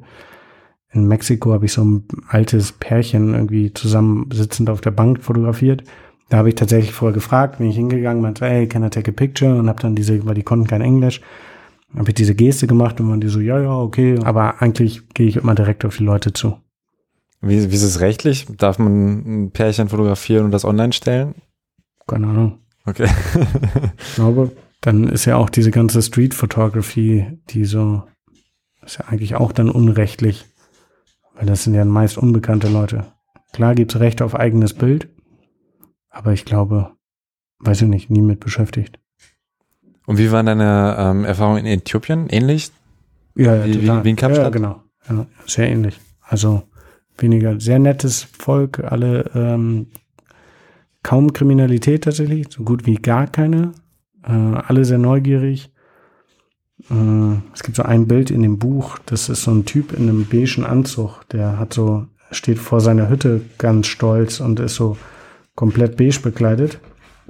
Und bei dem Bild äh, war es tatsächlich so, dass so ein halbes Dorf hinter mir stand und das voll geil fand und ähm, alles. Weil der Typ so bekannt ist? Nee, gar nicht, weil die das so, äh, die das so interessant fanden, dass da jemand hinkommt und Fotos macht. Das Ding ist in Äthiopien, die kennen halt Fotografie nicht. Die kennen nur Fotografie als Spionage oder als Hochzeitsfotografie. Diese, diese Straßenfotografie ist dem völlig unbekannt. Und darum gibt es ja mittlerweile jetzt auch Fotoschulen und ähm, so eine Universität und eine, so eine Verein tatsächlich, der sich damit beschäftigt und versucht, der neuen Generation Fotografie näher zu bringen. In dem Rahmen habe ich da halt auch ausgestellt und die machen so Workshops mit denen. Hast du auch schon Workshops gegeben oder noch gar nicht? Nee, gar nicht. Wäre das was, was dich reizen würde, anderen Fotografieren beizubringen? Ach, ich weiß gar nicht, ob ich das kann, könnte. Es ist so, ich weiß gar nicht, woran man, worüber man dann da reden soll. Und bestimmt gibt's da Sachen, die Leute, ich weiß gar nicht, was ich Leuten vermitteln soll. Also bei mir gefiel, passiert ja immer noch sehr viel aus dem Bauch raus und soll ich jetzt sagen, so ja, mach einfach aus dem Bauch raus. Also ist ja auch komisch. Hm, das Buch kam ja auch nur so spät raus, weil ich dachte, kein Mensch interessiert das. Ich glaube, das ist für mich dann normal und wahrscheinlich kann man den Leuten dann doch was erzählen, aber nee, habe ich äh, nie mich mit beschäftigt. Was hast du denn in deiner Ausbildung dann gelernt, in dem oder in dem sechsmonatigen Praktikum? Ähm, jegliches Fotoequipment tatsächlich zu bedienen. Und wie man Kabel zusammenrollt, richtig. naja, wirklich, ich kann jetzt mittlerweile mit, ich glaube, 90 Prozent jeglichen Blitzequipment, was es gibt, es bedienen. Ich kann Bilder richtig belichten. Ich weiß genau, wie man es belichtet. Und die restlichen Szenen, die ich nicht bedienen kann, weiß ich, habe ich zumindest so viele Kenntnisse, dass ich sehr schnell rausfinden kann, wie es funktioniert. Und ich weiß, wie diese ganzen Werbung, Werbeshooting-Abläufe, diese ganze, alles, was so dahinter steckt und ähm, in den Rechner reinshooten und so, so, das musste ich ja nie machen. Ich habe einfach fotografiert auf Karte und jetzt dieses ganze Technik-Know-how habe ich jetzt tatsächlich. Ne? Warum schießt man in den Rechner rein, damit es einfach ein bisschen schneller geht? Ja, wenn du jetzt zum Beispiel irgendwie im Studio fotografierst auf einer Hohlkehle, dann ist es schon sinnvoll, wenn jetzt zum Beispiel, als wir die ähm, berühmten letzten Worte von Sammy, die Pressefotos gemacht haben, da stand er im Studio vor einem Hintergrund und äh, wurde geknipst, ging direkt ins in den Rechner rein, wo ein Assistent sitzt, der sieht das und dahinter steht der Manager oder Artdirektor oder Labelchef und guckt direkt und sagt so, ah ja, genau so oder ah, könnt ihr noch mal ein bisschen irgendwie das mhm. ist halt direkt, dann sieht halt jeder das, beziehungsweise oder der Assistent kann kontrollieren, ob die Bilder direkt scharf sind oder ob irgendwas nicht stimmt oder die Lichtkante dann doch irgendwie falsch ist. Das, wenn das nicht passiert und nicht in die, wenn die alle in die Kamera sieht ja niemand das außer ich und ich habe ja nicht die Zeit auf die Bilder zu gucken, weil ich fotografiere und dann kann ich muss ich mich gar nicht mehr drauf verlassen, weil sobald ich mich losgelöst von der Technik mich nicht mehr drum kümmern kann, haben wir ja eine komplett andere Verbindung. Und das, äh, darum hast du halt dann einen Assistenten da im Set sitzen, der sich komplett um die Technik kümmert und der Fotograf macht eigentlich nichts anderes als das Menschliche und eine Verbindung aufzubauen mit dem, der einem gegenüber da steht. Kannst du Leuten dann irgendwie eine Empfehlung geben, um auch als Fotograf erfolgreich zu sein oder fällt dir das auch schwer, weil es bei dir ja auch irgendwie so geflossen ist? Ich glaube, der Trick ist, es gibt so ganz viele, es gibt zum Beispiel einen so einen Typen, Valentin Amon heißt der. So ein junger, ich kenne ihn gar nicht so lange, so ein junger Typ, grandiose Fotos und so, wirklich top. Er fotografiert ganz viele Musiker. Und ich habe den erst kennengelernt auf der SDK-Tour. Stand irgendwann so ein Fotograf in Hannover vor mir und meinte, ey, ich bin ein Homie von Cinch, es ist cool, wenn ich auch ein paar Fotos mache während der Show. So und drumherum, ich so, ey, klar, mach, was du willst. Ja, gibt's irgendwas, was ich nicht darf? mach, was du willst, ist mir egal. Und er war so, ey, voll krass, cool, danke. Und ich kannte Valentin schon vorher über seinen Instagram-Account, wusste aber nicht, dass er das war.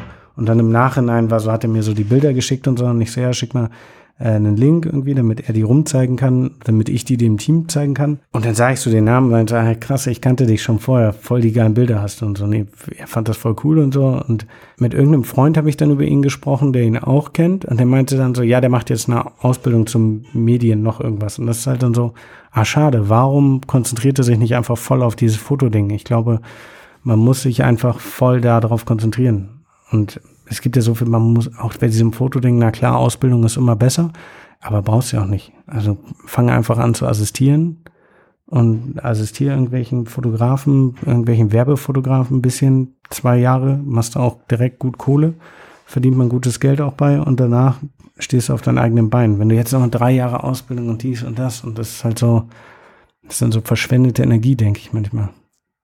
Also es gibt natürlich viele Wege, aber so meine ist dann so, als ich das zum Beispiel für Valentin gehört habe, weil der ja wirklich so richtig gut ist, war es so, oh, schade. Und dann äh, mein Assistent, der mir mittlerweile relativ viel assistiert, Lukas, äh, Dünsing, der ist so, der ist halt voll so, der assistiert halt die ganze Zeit und dann schlägt sich dann da so durch. Dann frage ich den letzten irgendwie, ja, hast du dann und dann Zeit irgendwie das zu fotografieren oder ich fotografiere da, ich brauche einen Assistent. Dann war er so, ah Mist, ich bin gerade auf Segelregatta und fotografiere da irgendwie vier Tage. Ist halt großartig, der der geht halt diesen, diesen klaren Weg und ich glaube, der ist halt super gut auch. Und dann passiert es halt so, dass irgendwie Henning von Kleptomanics sagt dann so, ey, wir haben so ein Uhrenrelease und wir bräuchten da ein paar Fotos und so. Ich weiß, du machst das nicht jetzt und so, aber kann, hört sich jemand und sagt, ja klar, Lukas irgendwie, der soll da hingehen. Und wenn man dann so irgendwann so, ja, keine Zeit wegen Ausbildung und hier und da und das, das schränkt einen schon ein. Nicht, dass ich das, also ich glaube, dass auch viele, dass der für viele der richtige Weg ist und so. Und mein Weg hatte ja auch ganz viele Umwege, von daher. Aber ich glaube, man muss schon, wenn man es wenn wirklich ernst meint, dadurch, dass es so viele gibt, muss man, glaube ich, schon so ein bisschen verrückt sein und das so zu hundertprozentig durchziehen und nicht, nicht so halbherzig. Hm. Aber es gilt, glaube ich, für alles. Wie sieht Assistenz bei dir aus? Was genau mache ich dann da? Alles, was ich will. Schön. Nee, äh, Kochen nicht. Ich war mit Lukas gerade, ich kann da, seit heute darf ich drüber reden. Ich war mit Lukas auf Jamaika und habe Usain Bolt fotografiert. Und ja, da fliegen wir hin. Dann hat er da einen Tag war Location Scouting. Da mussten wir da so äh, gezwungenermaßen auch abhängen. Wobei es natürlich Schlimmeres gibt als Location Scouting auf Jamaika. Dann am nächsten Tag haben wir zusammen das Set tatsächlich aufgebaut.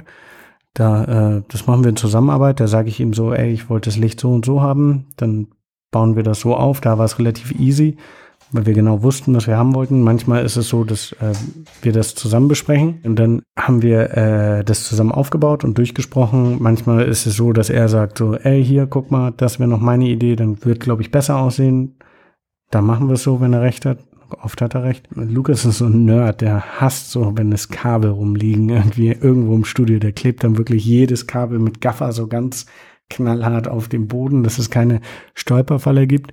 Dann irgendwann wird mir langweilig, weil wir so ewig lang warten müssen und meine Laune wird schlechter. Dann unterhält er mich und erzählt mir Witze. Also, aber das ist so dieses Zwischenmenschliche. Das ist jetzt nicht so, er muss mir jetzt Witze erzählen. Ja, Leute denken an das jetzt und denken so, oh, der muss dir jetzt Witze erzählen. So, nee, das ist einfach so, weil wir auch befreundet sind. Dann wird das so. Ja, und irgendwann geht's dann los, dann sitzt er halt am Rechner und kontrolliert alles. Und ähm, bei Usain Bolt war es so, dass wir sehr viel in einer kurzen, innerhalb von zwei Stunden mussten wir sehr viel abfrühstücken, beziehungsweise wir hatten, glaube ich, nur eine Stunde. Und ich kann mir das alles gar nicht merken. Da kommt es wieder mit, ich denke nicht nach darüber, was er machen soll. Und dann ist Lukas derjenige, der sagt so, wenn, dass ich mich irgendwann umdrehe und sage so, ey, haben wir's? Ja, haben wir. Und dann stehen da noch zehn Kunden hinter Lukas, die dann sagen so, ja, die sind zufrieden, aber die reden nicht mit mir, sondern nur mit ihm. Auch manchmal mit mir dann. Und dann bin ich halt so zu Lukas so, ey, was müssen wir als nächstes machen? Und er hat dann halt einen Plan vor sich und weiß genau, was wir machen müssen und hat sich das alles vorher aufgeschrieben. Und danach ähm, gebe ich meist einen kleinen Look vor und dann wendet er die auf alle Bilder an und entwickelt die und gibt dir den, also entwickeln heißt vom RAW in JPEG umwandeln und gibt die dann den Kunden. Und dann am nächsten Tag hatten wir noch so einen freien Tag. Da sind wir, äh, ich wollte unbedingt nach Trenchtown und so ins Ghetto von Jamaika. Und Natürlich, da keiner, sich ja immer hin. Keiner wollte mich mitnehmen. Das war dann so, alle, so, alle waren so, nein, nein, nein, nein. Und ich habe die so lange genervt und man so, ey, lass nach Trenchtown. So, nein, bist du lebensmüde und so. Bis dann irgendeiner meinte so, okay, wir fahren nach Trenchtown. So lange habe ich sie weich geredet. Wirklich drei Tage lang die ganze Zeit auf Hochtouren. Und da meint Lukas dann, ey, kann ich mitkommen? Ja, klar, kannst du mitkommen. Und dann äh, sind wir da schon rumgefahren und dann war es, irgendwann war der Moment, das war so, ah, ich war das erste Mal auf Jamaika, ich war das erste Mal in meinem Leben sogar auf Jamaika in einem Stripclub und ich hatte das erste Mal im Leben eine scharfe Waffe in der Hand ah, ist ja doch gar nicht so schlecht, mit dir zu arbeiten. nee, aber das, so sieht dann der Alltag für Lukas halt aus. Aber er ist nicht mit der Waffe in den Stripclub und so weiter. Nein, nein, nein, nein. Das war jetzt keine zusammenhängende Story. Nein, nein, gar nicht. Nee, oder wir, irgendwann haben wir, wenn wir in Dortmund haben wir letzt auch fotografiert, da bestellt er halt das Equipment vor. Ich sage ihm, was ich habe. Meist mache ich es auch selber.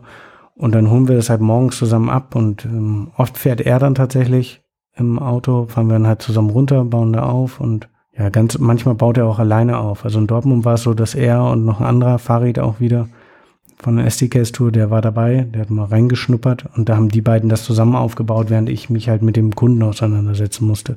Äh, läuft dann das Assistentendasein ab. Sehr cool. Ich würde sagen, ich habe vielleicht noch eine abschließende Frage. Ich gucke mal kurz in meine, die ich da aufgeschrieben habe. Ich habe jetzt erstmals auch ein Interview, wo ich nicht in die Fragen geguckt habe und auch quasi null Vorbereitung, außer dass ich mir ein bisschen dein ähm, vorheriges Interview angeguckt habe. Okay, ähm, ja, eigentlich habe ich auch alles gefragt, außer vielleicht, welche Begegnung dich nachhaltig geändert hat. Gab es sowas, wo du sagst, boah, nachdem ich diese Person getroffen habe, habe ich über irgendwas nochmal anders nachgedacht? Hm. Ich glaube, das kann man so, diese New York-Erfahrung kann man so als Gesamtes, äh, verändert einen schon.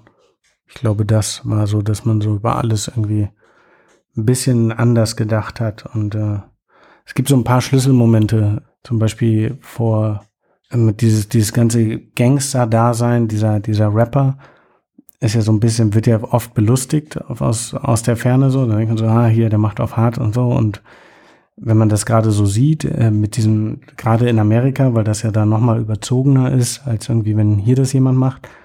Und irgendwann kennst du ähm, diese ganzen Filme ähm, Boys in the Hood und to mhm. Society und so. Ja. ja. Und ich war, es gab einen Moment tatsächlich, das ist auch noch nicht so lange her, ist vielleicht Wann war denn das? War das letztes? Nee, ist schon eine Weile. Schon ein bisschen her. Auf jeden Fall sitze ich in LA, in Inglewood, da wo dieser Film gedreht wird, auf der Couch mit zwei Kumpels und aus Zufall läuft dieser Film im Fernsehen und ich mache den halt an und lass den laufen und dann ist so diese Szene, wo die Kids so irgendwie auf dem Bahnschienen gehen und da dieser Tote liegt und die sagen so, ey, willst du mal einen Toten sehen? Und dann, und in dem Moment haben die sich halt so unterhalten über diesen Film mit so, ah ja, hahaha, das ist das dem und dem seinem Haus und das ist das und das ist ja wirklich passiert und die Szene ist ja da und davon. In dem Moment hat dieser Film für mich eine komplett andere Realität bekommen, weil das ist, für die war das so, als wenn ich einen Film aus zum Beispiel Sleepwalker, dieser Produzent, hat mal einen Film über Hamburg gemacht. Und wenn man den sich so anguckt, ist so, haha, guck mal, das ist der und der, ha, das ist von dem und, und dieser Film war dann auf einmal so, auf einmal hat er diese, diese, diesen Spielfilm verloren und war so krass. Okay, das ist für diese, dieser Film ist für diese Menschen einfach Realität gewesen. Das war so ein Moment, der mir aber vorher auch schon klar war, weil irgendwann war es ja auch meine Realität, wie ich vorhin meinte, mit diesen ganzen Waffengeschichten. Aber da wurde es halt nochmal so im Nachhinein, im Na mit Nachdenken wurde halt klar so, okay, krass, das ist jetzt irgendwie, irgendwie doch ein bisschen krasser. Ein Freund von mir, der äh, sitzt seit, hat so seinen kompletten von 20 bis 30 saß er im Knast, unschuldig. Auch in Amerika, ist auch in dem Buch und ähm, ist jetzt gerade unschuldig gesprochen worden tatsächlich im Dezember und kommt ist jetzt gerade dabei im Prozess nach einem halben Jahr nach unschuldig sein im Prozess dabei rauszukommen aus dem Knast. Das ist dann nicht so, du bist unschuldig, darfst sofort gehen, sondern ähm, es ist es zieht sich dann nochmal hin und das hat auch sehr viel mit dem bin ich sehr stark im Kontakt und schreibe sehr viel äh, Briefe und so und da, das beeinflusst einen dann doch irgendwie. Kannst du denn sagen, wie dich das verändert hat? Also klar, irgendwie bist du natürlich erwachsen geworden in gewisser Hinsicht, aber ja, gab es auch andere Punkte, wo du sagst, boah, das, ähm, also das hatte diesen Effekt oder so, da bin ich so und so in diese Richtung gereift? Ja, nicht direkt. Ich glaube, es ist allgemein dieses, ich bin nach New York gegangen, nach der Schule direkt und war direkt in so einer ganz fremden Kultur und in einer sehr aggressiven Kultur. Und ich glaube, ich hatte, ich musste sehr schnell erwachsen werden einfach. Einfach dieses, dass ich sehr viele, sehr viele Schritte, die ich bei sehr vielen Freunden, mit denen ich aufgewachsen bin, die ich da gesehen habe, bin ich, musste ich einfach überspringen. Ich, ich habe zum Beispiel viele Tätowierungen von Freunden auf Arm, die gestorben sind. Und das ist kein normaler Weg, die, die gestorben sind. Und sowas macht man halt mit. Und dann ähm, bekommt man schon einen anderen Blick auf viele Dinge. Auch wie man auf, mit Dingen umgeht, auf Sachen zugeht, wie die einen beeinflussen, wie man auch manche Sachen vielleicht wahrnimmt, äh, Umgebung wahrnimmt. Das ist schon äh, so, so ein Gesamtpaket halt, dass man dann merkt, bisschen anders zu denken irgendwie. Abschließende Frage, hast du ein Lieblingsfoto von dir? Äh, ja, tatsächlich. Und zwar zeigt es, darf ich dir es zeigen? Soll ich es aufschlagen? Das sieht natürlich jetzt keiner, aber es ist, ich weiß nicht warum, ich kann es nicht sagen. Es gibt mehrere Bilder. Also ganz lange war das Foto, was über der Couch hängt, das ist so ein Schwarz-Weiß-Foto, wo ganz viele Leute auf dem Dach sitzen oder rumhängen. Das ist ein Lieblingsfoto von mir. Dann gibt es eins ähm, von äh, Reem heißt der, das ist der Typ, der im Knatz ist, mit seinem Hund zusammen. Das ist, äh, fand ich immer ganz cool. Und mein, mein Lieblings, Lieblings, Lieblingsfoto in diesem Buch und äh, auch so allgemein, warum auch immer, ist ähm, ich bin irgendwann mal nach Harlem gegangen an meinem Geburtstag, äh, beeinflusst von einem Song, den mir ein Freund vorher gezeigt hat und habe in den Walkner Projects ähm, habe da fotografiert. Ich bin einfach mit so einer Gruppe Jugendliche waren da und ich habe mich einfach dazu gesellt und habe die einfach abgelichtet und da ist so ein Mädel, die hat so eine Cap, auf der Funeral steht und die guckt so sehr unbeteiligt in die Kamera und das ist tatsächlich so mein Lieblingsbild. Aber du weißt nicht warum. Ich kann es nicht erklären. Es ist so ein Gefühl. Wenn ich dieses Bild angucke, löst es ein Gefühl aus und das macht es einfach. Aber eher ein trauriges, oder? Sie guckt eher traurig. Oder was? Ja, genau. Ja, schon, aber äh, nachdenklich. ich dachte sie, wer ist dieser Typ? Ich kenne ihn nicht. Jetzt sie macht die Kamera aus. Genau. Nee, die, das ist so mein Lieblingsbild. Ja, sie, vielleicht guckt sie, äh, sie guckt schon, sie wirkt schon traurig, aber das ist halt so diese Umgebung, in der sie stattfindet. Und das ist halt ähm, vielleicht das, was alle immer sagen, dass es authentisch ist und genau das widerspiegelt, was halt vielleicht diese, wahrscheinlich war sie traurig, weil irgendwas passiert war oder so. Ja. Ja, wenn du nicht noch irgendwas hinzufügen möchtest, wir haben jetzt sehr lange geredet, ich könnte noch länger mit dir reden, aber mhm. ich weiß ja, dass äh, die Hörer wahrscheinlich zwei Stunden Interview nicht unbedingt hören, weil ich weiß es nicht, keine Ahnung. Keine Ahnung. Ja, aber äh, danke, dass du da warst und ja. Ja, vielen Dank, dass du, äh, dass du hier warst, bei dir zu Hause, mich empfangen hast und äh, so viel erzählt hast. So viel gerne, gerne. Jederzeit wieder. Teil 2, wenn die Leute Teil 2 wollen, machen wir Teil 2. Auf jeden Fall, gerne. Äh, kommentiert, schreibt in die Comments und so. Schreibt in die Kommentare. äh, gefällt mir, wenn ihr mehr wollt und äh, ein Herz in die Kommentare, wenn ihr, oder irgendwie so. Wenn ihr das Foto sehen wollt, ja, was genau. wir geredet haben. Bam. also, vielen Dank. Sehr gerne. Ich hätte auf jeden Fall Lust auf eine zweite Episode mit Pascal Carouche oder, oder eine ganze Serie, weil das hat wirklich Spaß gemacht, mit ihm zu reden und es war sehr, sehr lustig. Und ich hoffe, auch dir hat es Spaß gemacht beim Zuhören und du konntest vielleicht auch ein bisschen was lernen und greifst vielleicht auch zur Kamera und machst ziemlich geile Fotos. Sein Buch Snapshot Stories gibt es zu kaufen und ähm, es kommt jetzt auch ein zweiter Teil. Da einfach mal nach googeln. Ich weiß, manchmal hat sich das wie Snapchat angehört, aber es heißt Snapshot. Ja, mein Name ist Tobias Wilinski. Ich danke dir fürs Zuhören. Ich freue mich, wenn du den Podcast abonnierst und bewertest. Und ich wünsche dir jetzt auch einen wunderbaren Tag.